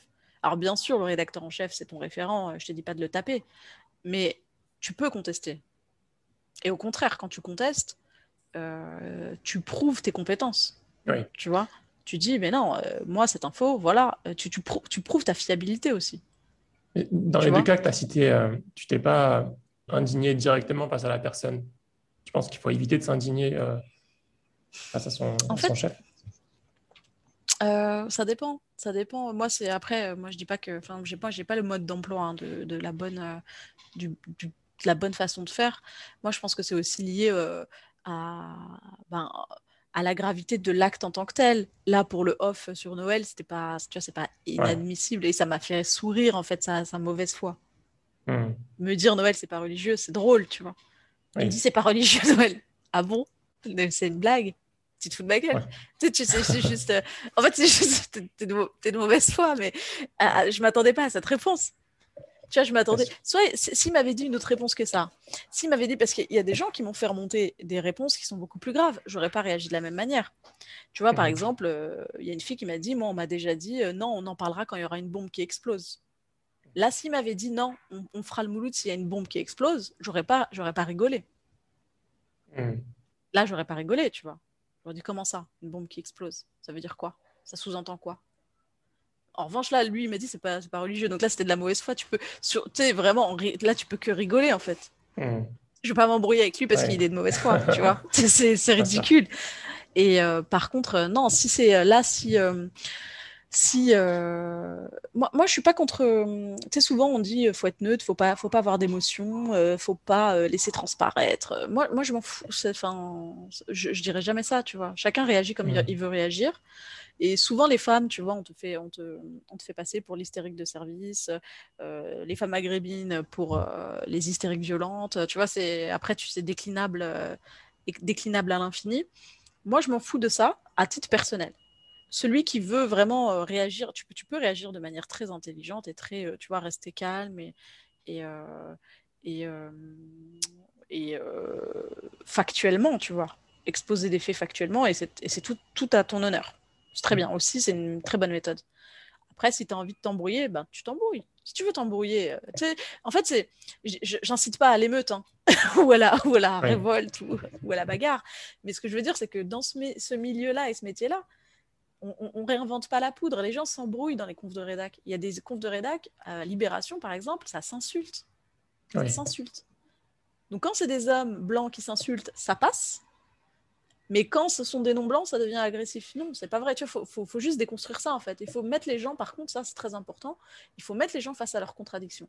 C'est-à-dire que si on tient, voilà, on tient tête à, notre rédacteur en chef et que derrière, il nous dit non, mais euh, attends, euh, euh, et, que, et que sa compréhension de l'acte en tant que tel devient raciste, il faut lui dire. Mais alors, quand c'est Julien et, et Alexandre, c'est c'est pas violent, alors qu'ils se sont insultés. Mais quand mhm. ça émane de moi, ça devient violent. Pourquoi? Il faut poser ces questions-là. Surtout dans des conférences, euh, surtout avec des journalistes. Et je pense que en posant ces questions-là et en, faisant ces comparaisons-là, parce que les gens les gens ne sont pas tous de mauvaise foi. Il y a un peu de mauvaise foi, il y a, il y a beaucoup d'ego, il y a beaucoup de... Euh, comment dire euh, Je pense que c'est l'ego surtout qui prime sur, sur tout le reste. Mais quand on les met face à leurs contradictions, ça va les faire réfléchir. Vraiment. Mmh. Et ça, quels que soient les milieux. De manière générale dans le monde du travail. Quand on, quand on est face à une injustice et qu'on expose cette injustice en, juste en, en apportant des, des, éléments de comparaison, sans être gamin en disant oui, Alexandre, il a dit ça, non, mais vraiment en disant mais pouvez-vous m'expliquer pourquoi moi on me traite, enfin pourquoi moi on me demande ceci et euh, en l'occurrence mon collègue on ne lui demande pas ou tu vois un, un, truc vraiment factuel, neutre. Et là, la, la, la personne soit elle te dit bah oui t'es un arabe, je désolée, tu vois, elle te dira jamais ça. Ils vont hmm. pas te dire mais t'es un arabe t'es forcément violent, tu vois, on te dira jamais ça. Donc ça va les faire hmm. réfléchir. Et ça je l'ai vu vraiment dans tous les milieux. Donc ça c'est très hmm. important en fait euh, de, de, de pas euh, de pas se laisser faire quand on est face à une injustice et de pas accepter, pardon, pas accepter de. Attends, excuse-moi, je vais boire un peu d'eau. excuse-moi, désolée. En fait, euh, on a un métier quand même particulier. On signe nos papiers, on signe nos reportages. Donc il y a notre nom qui est euh, qui est euh, accolé au contenu. Oui. Et ça, c'est pas anodin. Hein en ça, on a le droit de refuser certaines choses. C'est un droit. Hein. Mhm. Tu as le droit de ne pas signer, en fait, de ne pas accepter euh, si, tu n'es pas euh, l'auteur du contenu. Et moi, moi, tu sais, ça m'est arrivé. Euh, et, je t'assure que. Hum, et pourtant, regarde mon profil. Hein. La relou radicale, tout ce que tu. Enfin, radical. Aujourd'hui, enfin, c'est un peu comme ça, entre guillemets, tu vois, que qu'on peut me, parfois m'identifier. Hmm. Imagine-toi. Par contre, le micro est un peu loin et un peu, je crois. Ah, pardon, excuse-moi. Là, c'est bon? Là, c'est bon. Est-ce que Là, c'est bon. Là, c'est bon? Ouais. Ouais, En fait, euh, je te redonne un autre exemple, tu vois, qui ne concerne pas du tout euh, les musulmans. Rien à voir avec l'islam, les musulmans, etc. Je suis. Euh, travaille toujours pour un JT d'une chaîne et le rédacteur en chef. Alors là, il y avait un, c'était un c'était JT de Canal+, et c'était un, le week-end, il était encore plus court. Il était de 6 minutes. Imagine-toi, 6 minutes, tu peux rien dire en 6 minutes. Et, euh, pourtant, euh, euh, le sujet, je ne sais plus ce que c'était, mais il y avait une manifestation. Je crois que c'était une manifestation des infirmières. Et mhm. le rédacteur en chef tombe sur un, un, petit truc, enfin, pardon, un sonore de Mélenchon qui était à la manifestation et qui s'embrouille avec un journaliste. Mhm. Euh, moi, je suis pas fan de Mélenchon. Je suis pas défenseur de Mélenchon. Euh, après, les gens vont dire ah, islamo-gauchiste, etc. Non, euh, c'est juste vraiment en tant que journaliste. Le, rédacteur en chef me dit ah génial, coupe ce sonore de Mélenchon qui s'embrouille avec un journaliste dans un JT de 6 minutes. Je lui dis non. Je lui dis non. Je coupe pas ça en fait. C'est un JT de 6 minutes. La manifestation, c'est les droits des infirmières. Je vais faire, je vais couper des infirmières. Je vais pas couper Mélenchon qui s'embrouille avec un journaliste. Je m'en fous. On n'est pas au petit journal. Si Yann Barthez, il veut le faire, lui, il a un, plateau de décryptage des médias. Ça, ça, a du sens, entre guillemets, s'il veut le faire, raconter comment Mélenchon traite les journalistes dans les manifs, etc. C'est son droit. Nous, on est un JT informatif de 6 minutes. On va pas gaspiller 30 secondes, alors que ces 30 secondes, on peut les accorder à des infirmières. Il me dit si, je suis ton rédacteur en chef, tu le fais. Je lui dis je le fais pas. Je ne le fais pas. Coupe toi-même. Tu veux le faire, tu le coupes toi-même. Il ne sait mhm. pas utiliser un logiciel de montage. Il ne sait pas. Il est parti, fâché, il est revenu, mais je ne l'ai pas coupé. Rien à foutre. J'en ai rien à foutre en fait. Je lui dis bah, coupe toi-même. Tu veux le mettre, tu le coupes toi-même. Moi, moi, mes doigts, ils vont pas couper ça. Tu vas faire quoi? Tu vas me couper les mains? Il va faire quoi? Il n'a rien fait du tout. Et en fait, les gens pensent qu'il va nous arriver des bricoles euh, si on tient tête, mais c'est un métier où tout le monde tient tête à tout le monde, normalement. Hmm. Normalement, hein. Normalement, c'est ça ce métier. C'est un métier, euh, c'est pas un métier d'exécutant, c'est un métier de gens qui sont censés réfléchir. On est, on est trop mal payé pour être des exécutants. C'est pas possible. Tu vois Donc, euh, non, on est, on, est, on, est, là aussi, on a un cerveau et on est, euh, on est auteur de, tout ce qu'on fait, de tout le contenu. Donc, on ne peut pas accepter tout et n'importe quoi. Hmm. Donc voilà, c'est juste des petits exemples bidons, hein, mais c'est des petits exemples, tu vois, qui sont, qui sont importants en fait. parce que hum, je sais que c'est je sais que c'est un peu ce qu'on essaye d'instaurer en fait d'avoir des bons petits soldats de, médias qui font ce qu'on leur demande. Et, et c'est vrai que quand, quand par contre quand tu te comportes comme ça tes perspectives d'évolution dans la chaîne, tu, peux, tu les mets de côté, ça c'est sûr parce que c'est pas du tout le profil, mais ça, c'est pas qu'une question de, de c'est pas qu'une, c'est pas uniquement une question de racisme. Bien sûr, c'est lié au racisme, mais c'est vraiment une question de personnalité. On ne, on ne met pas à des postes à responsabilité des gens qui, contestent, qui contestent l'autorité. Jamais. On met à des postes à responsabilité des gens qui appliquent euh, des, des, des, vrais bons petits soldats. Mmh. Et ça, c'est de manière générale dans tous les, toutes les entreprises. Ça, tu peux le voir partout. Hein. Euh, si tu mets quelqu'un qui conteste l'autorité, euh, bah, il va te contester toute la journée. Ça, ça t'arrange pas. Tu as, besoin d'un manager qui applique en fait les ordres. Et c'est pour ça, je me souviens, il y avait une étude de Harvard qui disait euh, pourquoi mon boss est, moins compétent que moi? Et, ça, c'est valable vraiment partout. Tu, toi, en tant qu'employé, tu t'en rends compte. Tu te dis, mais attends, le mec, il est bête ou quoi? Qu'est-ce qu'il me raconte? Il comprend pas que ça n'est pas comme ça que ça marche. Et, et en fait, ça, c'est parce que euh, euh, quand tu es patron d'une entreprise, ben, tu mets à, des postes à responsabilité des gens qui vont pas te contester toi. Donc forcément, les profils, en fait, les personnalités, euh, quand tu contestes, si, toi, tu es un jeune et que... Après, c'est peut-être plus malin si tu te dis, moi, j'ai envie d'avoir un... vraiment de, gravir les échelons de la chaîne et d'être directeur de la chaîne. Alors, ça, c'est le Graal, mais euh, pour l'instant, il n'y en a pas encore des noms blancs directeurs de chaîne. Mais euh, j'ai envie d'être rédacteur en chef, etc., pour pouvoir en avoir un impact un peu plus euh, important, etc. Oui, ça, c'est vrai que ça vaut mieux le faire vraiment tout doucement. Mais psychologiquement, ça a un impact sur nos vies. C'est très difficile en fait de, de, de, de traiter ces sujets-là comme, comme des robots, comme si ça ne, ne nous affectait pas. Oui. Mais, du coup, par rapport à ça, ça fait une bonne transition. Euh, parce que la situation il y a 15 ans, 10-15 euh, ans, ça a beaucoup évolué depuis avec euh, l'explosion d'Internet, l'explosion des médias sur Internet, des médias indépendants aussi, je pense. Est-ce que maintenant, si on va avoir un impact, j'ai dire journalistique, à, travers le journalisme comme toi tu, souhaites l'avoir, on a toujours besoin de rejoindre ces grandes structures euh, conventionnelles. Euh, euh, quand on voit des, chaînes YouTube comme par exemple, je sais pas, Hugo Decrypt, qui, qui rassemble des, centaines de milliers d'auditeurs, de visionneurs, comment on dit, de personnes qui regardent sa vidéo tous les jours. je sais, Moi aussi, je trouve jamais le, le terme. Follower. de followers, on va dire, ouais, qui regardent ses vidéos tous les jours. Ou bien, on a d'autres exemples. Hein.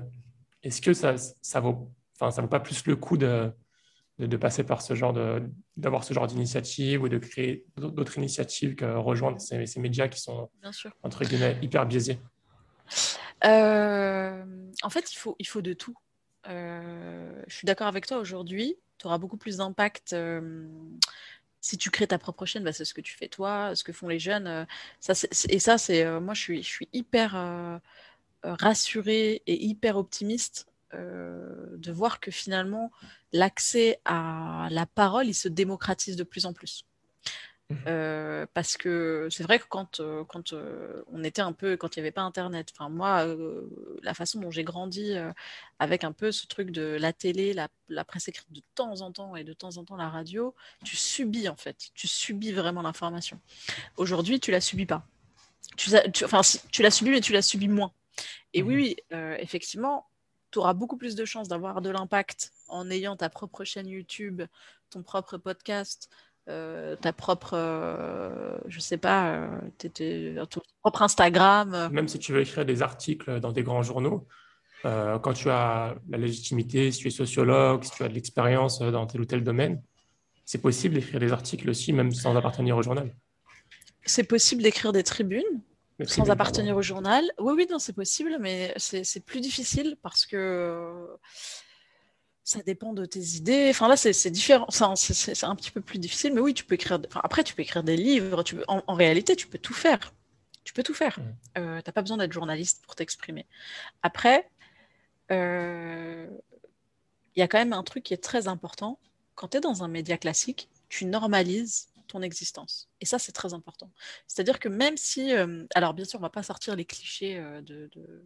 Je sais plus comment elle s'appelle, celle qui celle qui euh, anime avec euh, Eric Zemmour, parce que là, on est, on est dans la folie. Enfin, on est dans un, un niveau, euh, voilà. En revanche, quand tu es un journaliste euh, voilà, tu as un journaliste euh, qui présente une émission. Euh, je pense qu'il y en a. Hein, tu regardes France Télé, il y a plein de journalistes maghrébins, qui, des journalistes noirs, des journalistes asiatiques, qui donnent pas forcément leur point de vue, tu vois, mais leur présence, elle normalise leur existence. Elle normalise notre existence. Mmh. Tu vois Donc c'est important en fait de tout avoir. C'est-à-dire que moi, je, quand, quand, je te dis tout ça, je dis pas qu'on doit tous euh, se comporter de la même manière. Je dis que si on a envie de le faire, il faut le faire. mais si on n'a pas envie, moi j'ai rencontré hein, des gens qui m'ont dit mais j'ai pas envie, moi je veux juste être journaliste factuel. Ben, c'est bien, oui.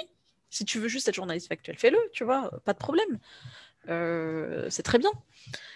Euh, et, ça, c'est nécessaire. C'est-à-dire que quand je me mets à la place d'un adolescent ou d'un jeune qui regarde la télé et qui voit comme présentateur une personne non blanche qui présente le JT. C'est très bien en termes de, de tu vois, de, de, besoin en fait de représentativité. C'est très bien. Et je me mets aussi à la place d'un blanc qui regarde la télé et qui voit un non blanc en incarner en fait pas l'autorité mais incarner l'information. Là aussi c'est très bien parce que ça normalise, c'est-à-dire que euh, dans sa tête, dans les messages entre guillemets subliminaux, le nom blanc, il n'est pas forcément négatif. Parce que ça, tout ça, c'est un travail qui va prendre des années, parce que ça a été tellement, euh, euh, tellement euh, caricatural, en fait. Quand tu regardes les, rapports du, je, sais plus c'est le CSA, ou, qui sont pas, bon, qui sont pas exceptionnels, mais qui sont quand même intéressants, ça te donne le pourcentage de présence non blanche et le pourcentage de présence non blanche négative, c'est-à-dire dans les faits divers, dans des fictions euh, criminelles, tu vois, les rôles incarnés de voleurs, etc. Et tu te rends compte en fait que les noms blancs, ils sont principalement négatifs à la télé. Là, c'est propre à la télévision. Mmh. Et donc, il faut déconstruire tout ça. Parce que dans la vraie vie, les noms blancs, ils sont. Enfin, tu vois, euh, c'est vraiment un miroir déformant. Et du coup, c'est très important en fait que ces personnes, elles existent. Tu vois, elles vont mmh normaliser en fait de voilà l'information, le JT présenté par une personne non blanche, bah, c'est très bien. Le, ça, ça, apporte quelque chose. Et je dis non blanc, mais c'est euh, vraiment, il faut que ça s'élargisse en fait à toutes les minorités. Euh, par exemple, euh, les personnes en situation de handicap, elles sont totalement inexistantes. Totalement. Elles n'existent pas. Elles existent de temps en temps. quand il y a le téléthon, ah, il y a un film sur les sourds muets un jour. Euh, oh, tu vois, c'est vraiment anecdotique, anecdotique pardon. Alors qu'en réalité, bah, les sourds muets, c'est 12 millions de personnes en France. Euh, tu vois, c'est ça touche vraiment. Enfin, là, ben voilà, c'est un truc de fou. Enfin, non, moi, moi, pour moi, alors pardon, truc de fou, faut que j'arrête de le dire. Mais euh, moi, pour moi, tu vois, c'est en termes de représentativité, tous les combats sont importants à mener. Et là, sur ça, tu vois, c'est inadmissible. Et, moi, j'ai des jeunes qui m'ont contacté, euh, qui sont en situation de handicap et qui me disent, voilà, moi, je vais être journaliste, j'ai postulé, on m'a dit, texto, euh, c'est pas, euh, comment on appelle ça? C'est pas télévisuel. C'est pas télévisuel. Mais comment, comment bah, Là, c'est encore pire, c'est-à-dire que c'est comme si euh, tu dis à un arabe, non, mais t'es un arabe, tu peux pas apparaître à la télé, c'est moche. Tu dis à un mec qui est en chaise roulante qu'il n'est pas, qu'il est pas télévisuel. Je passe pas. Mais tu te rends compte La violence du truc? En, en plus, on, leur dit comme ça en pleine face. mais ça, tu vois, c'est inadmissible. Et ça, on n'en parle pas suffisamment. Et euh... C'est comme, comme, les femmes avec le foulard aussi. Alors, les, femmes qui, ont des, les, femmes musulmanes visibles, pareil. Parce que ça, c'est pareil. Et là, et là, là, on touche à un, autre. Attends, je vais reprendre de l'eau, je vais le garder avec moi. Pardon, désolé. Excuse-moi. Tu m'entends toujours de la même manière? Oui, j'entends pareil. Ok. Euh, pour les femmes musulmanes visibles, ça, c'est. Euh, c'est. Comment dire? D'un côté, tu as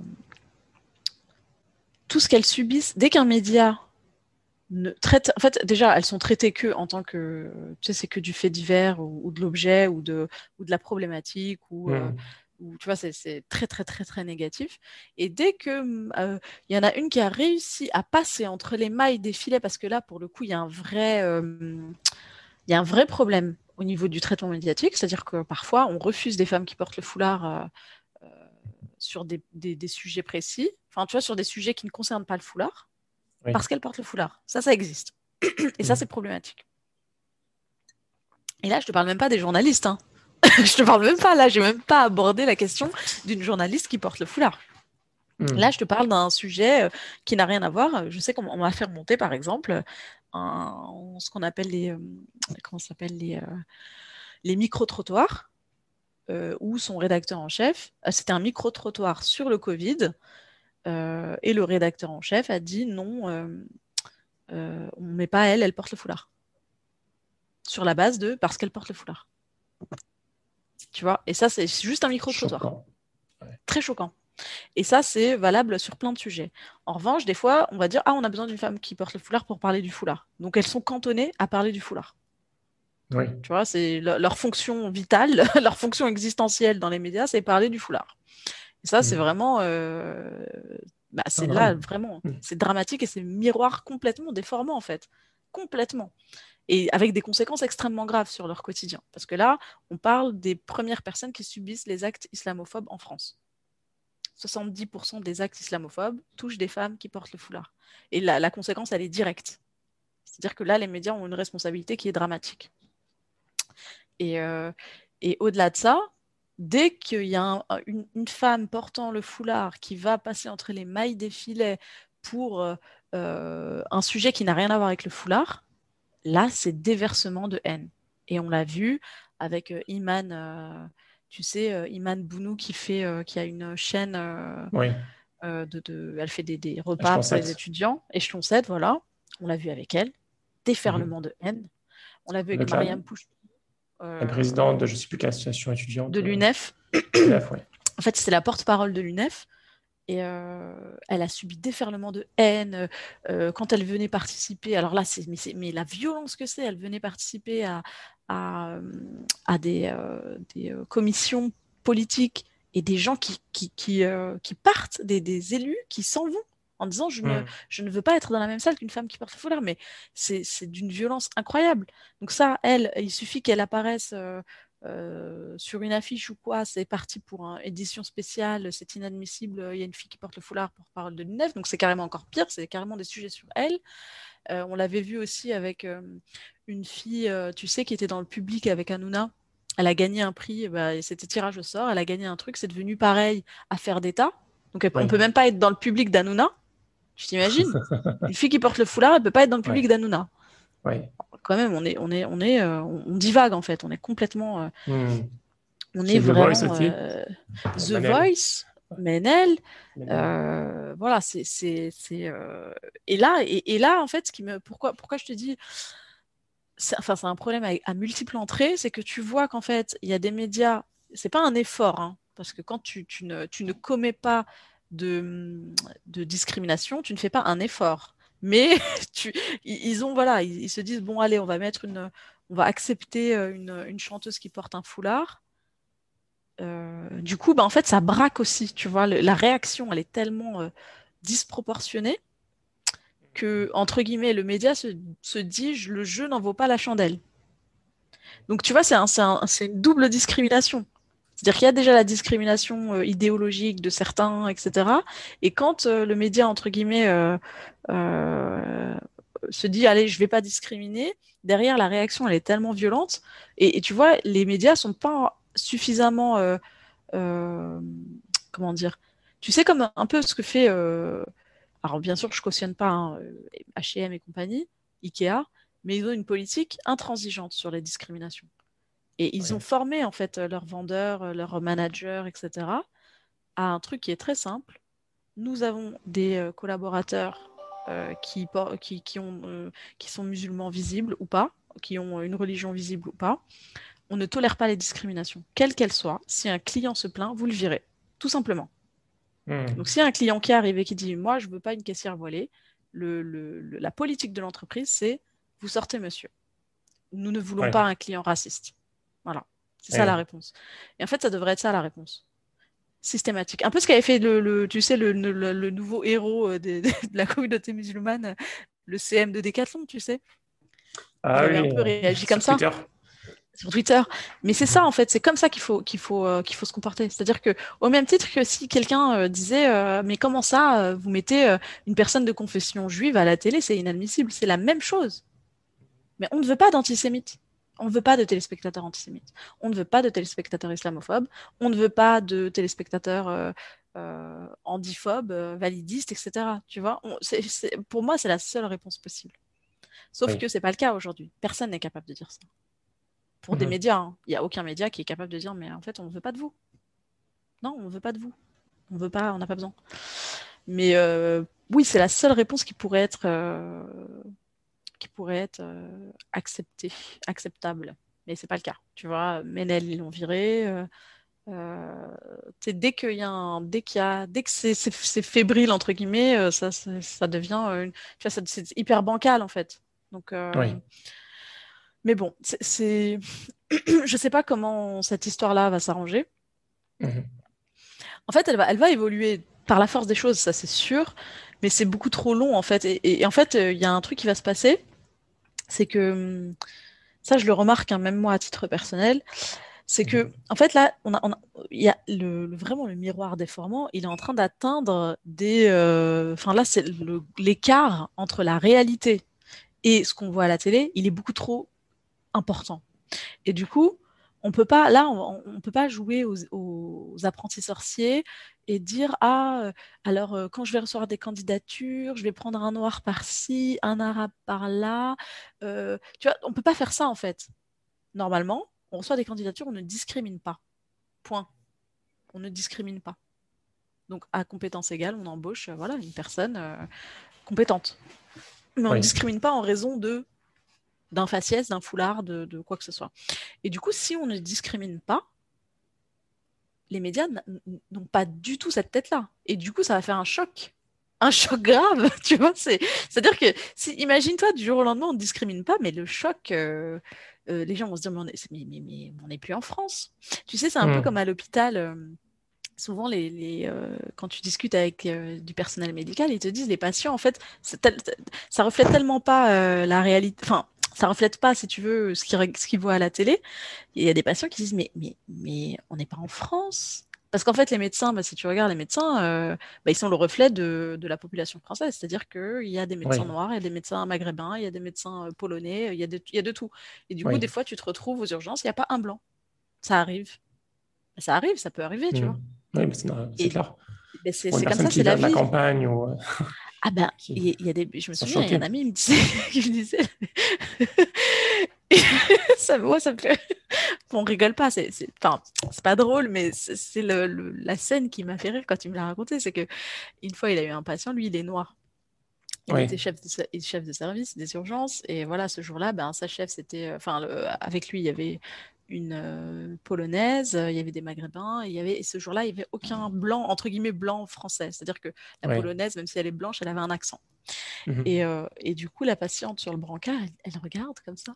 Elle dit Mais, mais c'est quoi ce monde de fou Elle dit On est dans un monde de fou.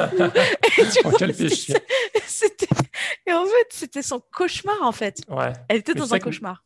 Même, même, mon père, mon père, on est d'origine de Lyon, et euh, je sais pas, il monte pas souvent à Paris. Mais à un moment donné, il était monté à Paris, euh, je ne sais pas pour quelle occasion. Et euh, quand il est revenu à Lyon, il m'a dit Mais je suis allé à Paris, mais il était lui-même choqué de voir. Il m'a dit Il n'y avait que des Africains, Nord-Africains, Africains.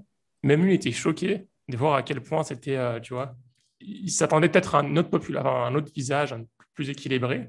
Et même nous, les musulmans, enfin les, Arabes ou les, Africains, on est, on est choqués même quand on va à Paris nous-mêmes. Hmm. En fait, c'est que, en fait, je, on est choqué. Pourquoi? Parce que médiatiquement, c'est pas ce qu'on voit. Mais le, nous, en tant qu'habitants, on n'est pas choqués parce qu'on est habitué. Nous, c'est notre quotidien, c'est la vie, c'est comme ça. C'est euh, le multiculturalisme, il est le fruit de l'histoire et, de, et, des, et, des, et des choix, en fait, euh, et de, de l'histoire de, ce pays. Tu vois, mmh. autant tu vas à New York, ça choque personne. À New York, personne n'est choqué de rien. Les gens circulent, voilà, tout le monde est américain, voilà, voilà, voilà. parce qu'ils célèbrent la diversité, ils sont. oui, mais parce que, parce que voilà, ils, connaissent leur histoire qui est, euh, qui est euh, douloureuse, hein, euh, mais voilà, enfin, ils, ils, ont appris entre guillemets leur histoire et ils continuent de l'apprendre, hein, parce que il y, y, a un travail d'historiens, de militants, etc. Nous, en fait, on a un gros problème avec ça. Bon, on va pas refaire l'actualité, mais tu es sûrement au courant de, de tous les, toutes les, tu sais, tout ce qui se passe avec les soi-disant études décoloniales, etc. Enfin, les soi-disant les, soi-disant objectifs d'études décoloniales, etc.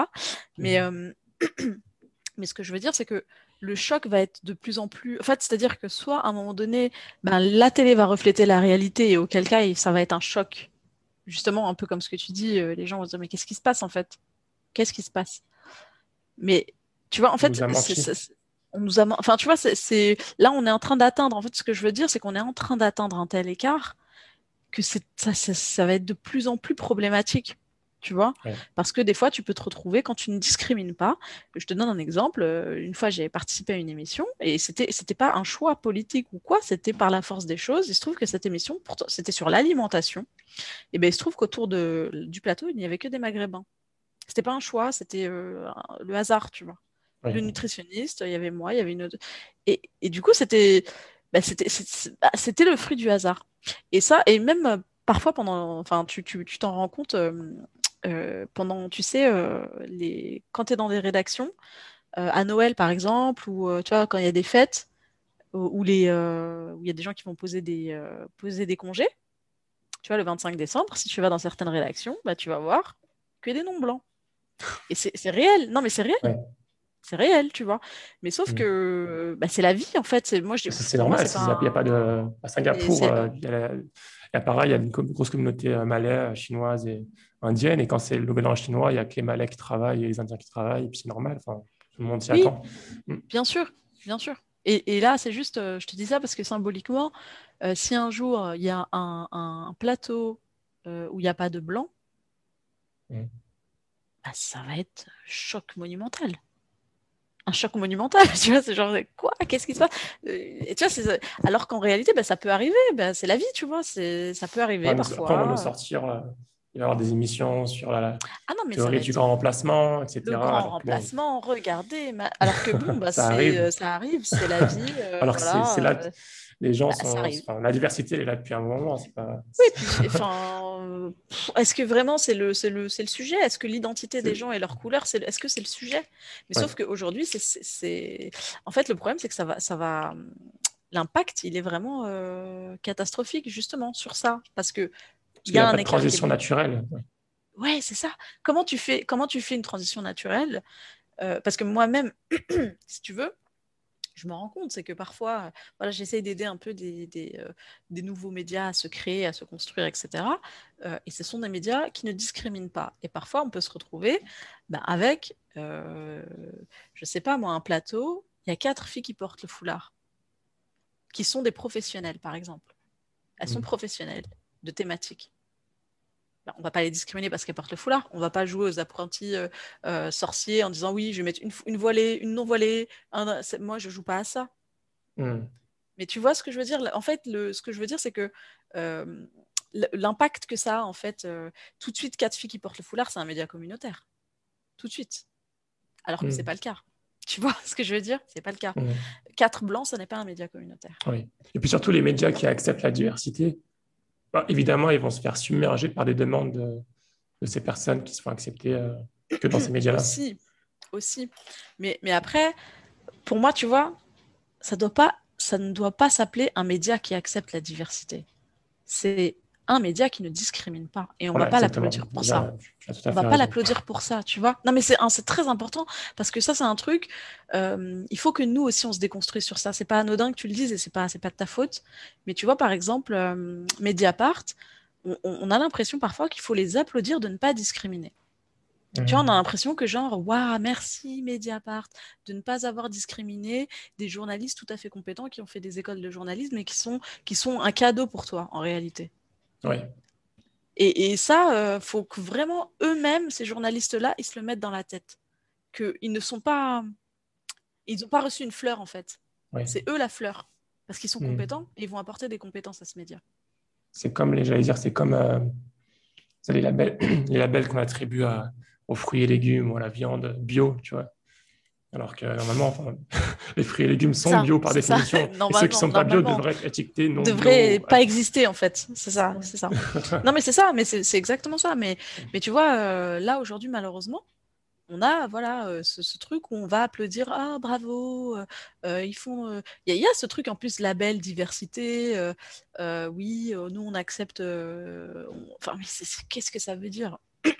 Qu'est-ce que ça veut dire la discrimination à l'embauche? C'est illégal mmh.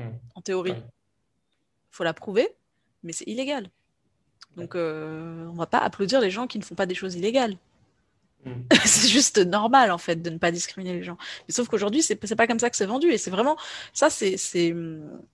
Et, et, du coup, ouais, enfin, juste pour rebondir sur ce qu'on disait, c'est qu'il y a un moment donné où forcément, il va y avoir un espèce de choc, tu vois, parce que c'est tellement. Le miroir déformant, il est tellement de plus en plus, de plus en plus déformant, euh, qu'il y a un moment donné, bah, il y a certains médias qui vont se dire bah, en fait, on est devenu un média communautaire.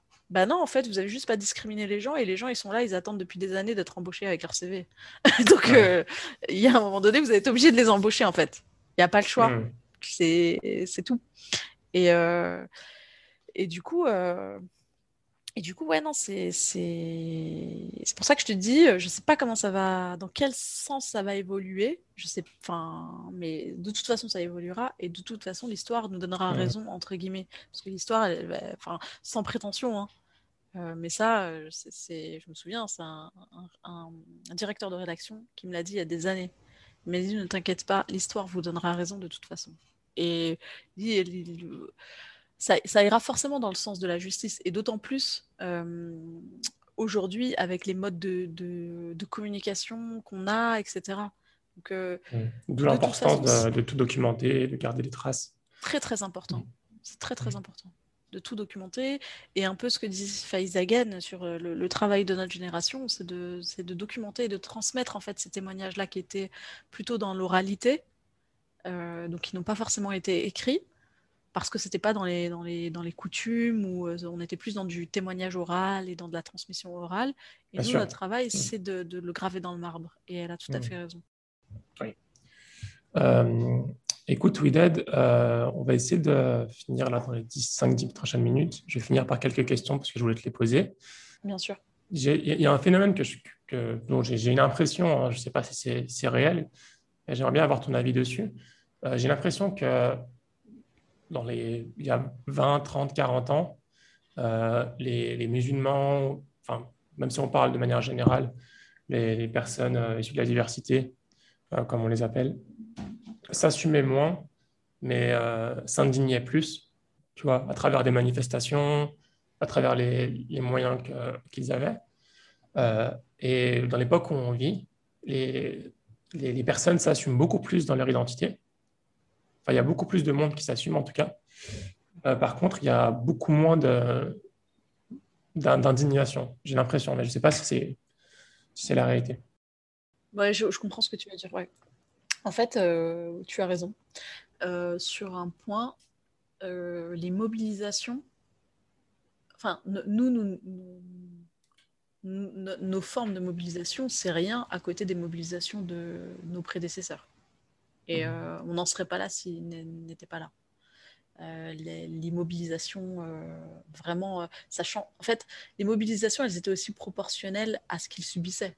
Tu vois, des ratonnades, des meurtres, des. Je, conseille le livre de, La race tue deux fois. attends, je vais dire le. De, attends, Rachid Abrahim. Tu vois qui c'est? Donc, La race tue deux fois, qui raconte mmh en fait les crimes racistes en France et tu comprends en fait les mobilisations de quoi elles sont le reflet aussi parce mmh. que euh, là c'était euh, d'une extrême violence et euh, et et oui peut-être qu'on se mobilise moins parce que même si aujourd'hui les crimes sont toujours violents et sont le fruit aussi de l'institution, tu vois, les, notamment les crimes policiers, etc., il y a quand même des mobilisations, mais elles sont différentes. Et c'est mmh vrai, on va plus se mobiliser sur les réseaux sociaux, euh, mais c'est aussi, euh, comment dire, c'est aussi le fruit de, de, de, nos, de, de ce qu'on est, mais aussi de, de ce qu'on risque. Parce que, tu sais, euh, j'ai l'impression que, ça, que la, la brutalité policière lors des manifestations, elle est aussi là pour avoir un, un, rôle de, de, contrôle social, tu vois. Mmh. C'est pas anodin. Tu, tu, tu, sais ce que tu risques quand tu vas manifester. Tu risques de perdre un œil, tu risques de perdre un bras, tu risques, tu vois, tu, tu risques quand même euh, d'avoir une violence physique. Et je pense que ça, ça a un impact sur. Euh, euh, comment dire, tu es toujours dans cette idée de messages subliminaux, c'est le rôle de ces violences-là. Tu vois, quand, quand l'autorité, enfin, quand, quand l'institution autorise la police à mutiler des manifestants, c'est aussi dans l'objectif qu'il n'y ait plus de manifestants. Euh, après, moi, je suis partagée, tu vois, sur les mobilisations. Je sais que c'est très important parce que ça crée un rapport de force. Mais je pense qu'aujourd'hui, on peut le créer d'autres manières, ce rapport de force. Et notamment dans notre manière de s'organiser. Et tu vois, euh, euh, autant à l'époque, quand on manifestait, tu vois, c'était symbolique aussi. une manifestation, c'est aussi pour avoir une une reprise médiatique. C'est aussi ça, le symbole de la manifestation. C'est que derrière, euh, il y a euh, des médias qui vont parler de notre mouvement, qui vont parler de notre mobilisation, etc. Aujourd'hui, les médias, allez, on, les met, on, peut le faire nous-mêmes. On peut, on peut créer son média, on peut euh, avoir la parole, on peut parler avec des, des, influenceurs, entre guillemets, et, et, et évoquer ces thématiques-là. Donc, on a, mmh. finalement, est-ce qu'on a encore besoin de manifester sur le terrain et de risquer de, perdre un œil pour créer un, rapport de force Je ne sais pas. Je ne sais pas. manifester, hein, je ne veux pas dire. Je pose la question. Non, non, mais j'ai compris, mais je pense que ça, ça, joue aussi en fait avec ces hmm. mobilisations. Parce oui, c'est moins visible euh, peut-être. Oui, parce que tu vois, par exemple, là, euh, par rapport à, par rapport à la loi séparatisme qui est en train d'être votée, Là, par exemple, il y a plusieurs mobilisations qui se font, mais on est en période de confinement. Les gens, voilà, euh, n'ont pas envie de. Enfin, tu vois, il y, a tout un truc. Ils n'ont pas envie de se rassembler alors que euh, on est dans une pandémie. Euh. Enfin, tu vois, il y a plein de, il y a plein de paramètres en fait qui entrent en jeu par rapport à la loi séparatisme. Mais il y a un truc qui est pourtant, et, on devrait en être, en fait, par rapport aux mobilisations de nos prédécesseurs, au niveau d'organisation, de, etc., nous, vraiment, on est nuls, je suis d'accord avec toi. On est nul parce que normalement, aujourd'hui, on devrait être vraiment à un niveau, on ne devrait pas en être au niveau où on peut voter ce type de loi. On devrait être au Parlement. On devrait être en nombre et en masse au Parlement. On devrait les voter nous-mêmes, ces lois. Et plutôt les, mmh. ne, pas les voter, en fait. Et mmh. tu vois, c'est là où nous, euh, notre. Euh, enfin, après, c'est le fruit de, ce qu'on subit aussi, mais c'est là où nous, on a pris du retard, entre guillemets. Les mobilisations aujourd'hui, en réalité, il faut punir euh, politiquement les personnes, les députés qui vont voter cette loi. C'est ça qu'il faut faire, c'est-à-dire que, ah ok, moi j'habite dans le 92, qui est mon député de ma, de ma région? Ah, c'est lui, ok, est-ce qu'il l'a voté? Oui, punition, prochaine, euh, prochaine élection. ah non, mais c'est simple.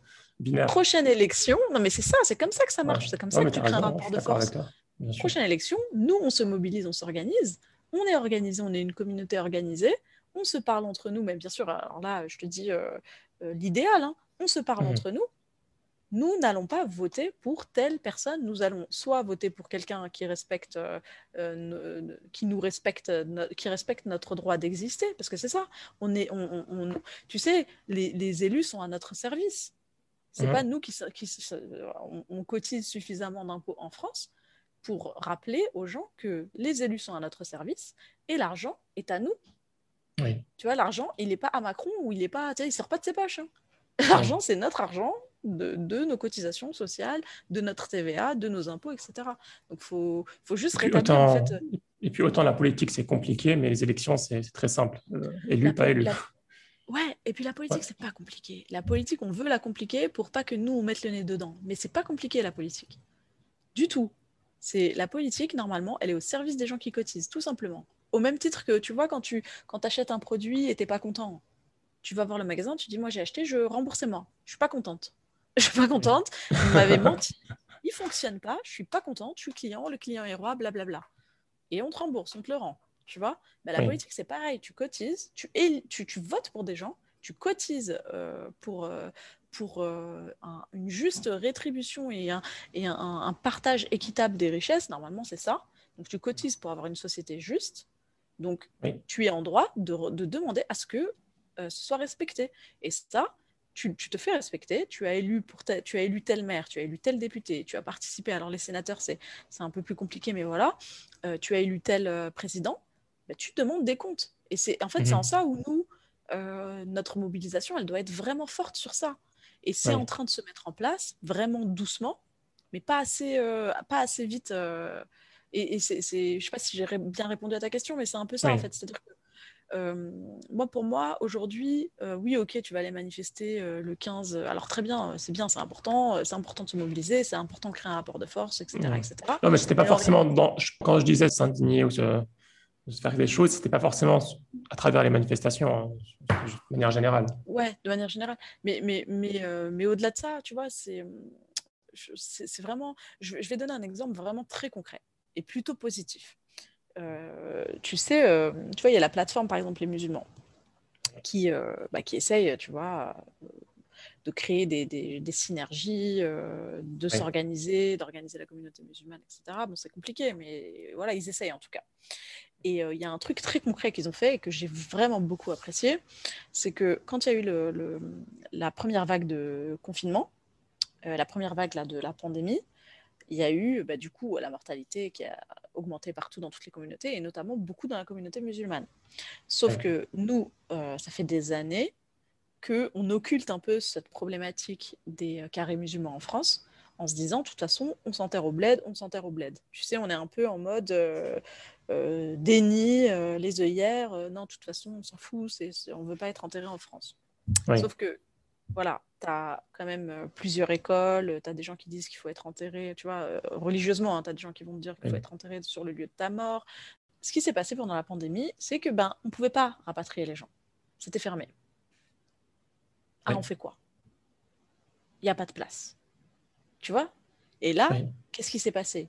Catastrophe. Il y a des gens qui, étaient, qui sont restés dans des cellules réfrigérées pendant des mois. C'est inadmissible. C'est mhm. inadmissible, tu vois. Même nous, par rapport à nos rites religieux, tu dois être enterré directement.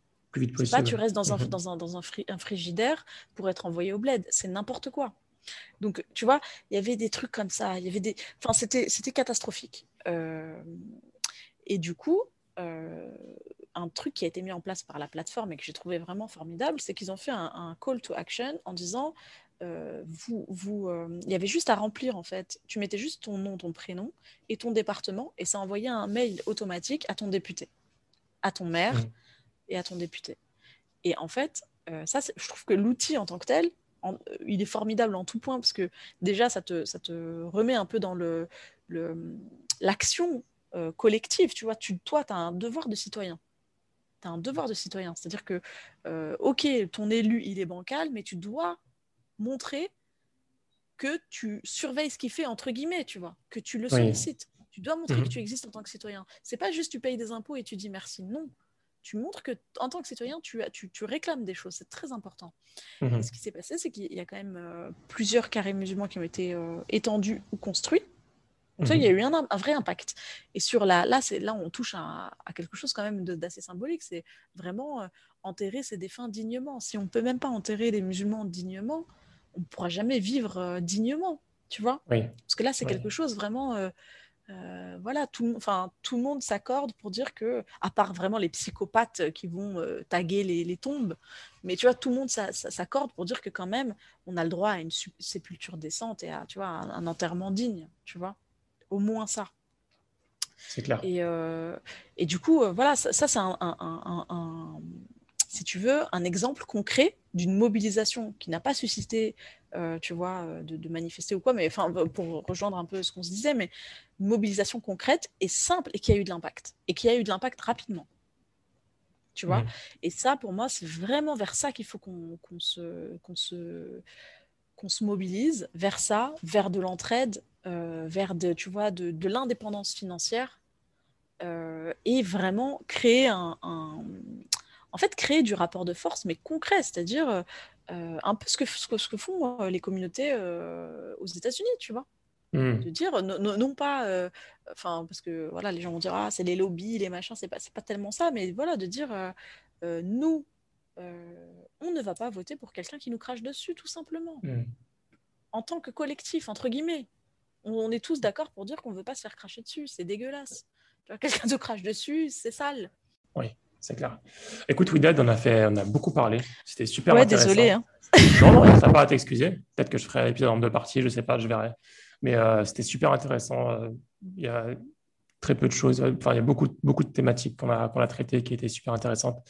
Euh, pour, pour terminer, Widad, est-ce que tu aurais quelques recommandations de soit de, de, livres ou de références euh, que, tu, que tu souhaites recommander?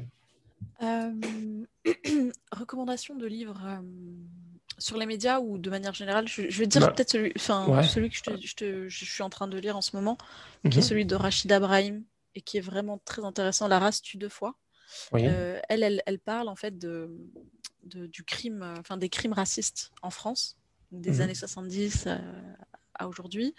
Euh, et elle, la race tue deux fois, puisque, enfin, pour résumer, en gros, il y a le crime raciste en tant que tel et l'institution qui ne reconnaît pas le racisme. Et moi, j'ai envie d'ajouter, en fait, euh, j'aimerais bien lui parler un jour, et c'est la race tue trois fois. C'est-à-dire que tu as, le crime raciste en tant que tel, tu as le, la non-reconnaissance de l'institution et tu as la no- non-reconnaissance médiatique aussi, parfois. Et, euh, et tu vois, ça, euh, c'est un peu, euh, euh, et notamment beaucoup dans les violences policières, on n'a pas, on pas abordé le sujet, mais peut-être dans une V3, si tu, si tu veux qu'on en reparle. Mais c'est l'impact médiatique derrière sur, sur, sur l'humanité en fait de la victime de- du crime ou de la violence. Et, euh, et tu vois, c'est, ben, en tout cas, le livre, il, est, il, est, il, est- il faut absolument le lire. Et en plus, c'est euh, un éditeur euh, indépendant, euh, Sileps, euh, donc euh, vraiment à soutenir, euh, à soutenir et à lire. Voilà. Ok. Euh, si un auditeur ou une auditrice souhaite te, suivre ou te, te joindre, comment, Ouais, es-tu disponible? sur mes réseaux, ouais, sur mes réseaux sociaux, je- en général, je réponds. euh, Twitter, euh, je Twitter, réponds, LinkedIn. Ouais, tweet, euh, LinkedIn, alors là, euh, le moins possible, parce que bah, tu l'as vu toi-même. euh, Ouais, ouais, j'en ai. LinkedIn, je jamais, je déteste ce réseau de l'enfer. Mais euh, par contre, Twitter, alors Twitter, mes DM sont pas ouverts. Facebook, Instagram, je- en général, je réponds sans problème et euh, avec grand plaisir. Euh, si c'est des insultes, par contre, euh, moi j'insulte aussi, donc euh, Si c'est des insultes, Vous euh, faudra Vous passer. êtes prévenu. hein. voilà. Si c'est des messages sympas, il n'y a pas de problème. je bloque pas, j'insulte. Voilà, Ok. c'est ma- c'est mon exutoire personnel. Euh, bah, écoute, euh, Widad, je te remercie beaucoup pour ton temps. Euh, C'était vraiment passionnant de, de- de te rencontrer, de discuter avec toi. Et, euh, et puis, euh, bravo pour ce que tu fais. Vraiment, merci de m'avoir invité. Et puis, bravo pour, euh, pour ton projet. Et c'est hum, aussi avec ce type de projet-là qu'on on va avancer en fait dans le bon sens.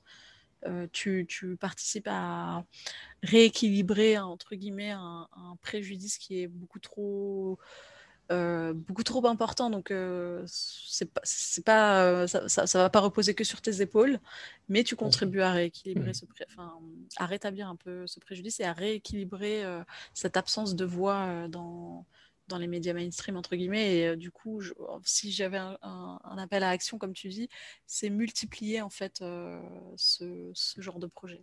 Multiplier vraiment ce genre de projet. Voilà. Je te remercie, Widad. merci beaucoup À bientôt, Inch'Allah. à bientôt Salam alaikum. bon courage salam Et j'espère que cet épisode t'a plu. Si c'est le cas, je t'invite à le partager à ton entourage et à faire des invocations pour que ce podcast soit source de bien pour la Ummah. Amin. À bientôt pour un nouvel épisode, Inch'Allah. Salam alaikum.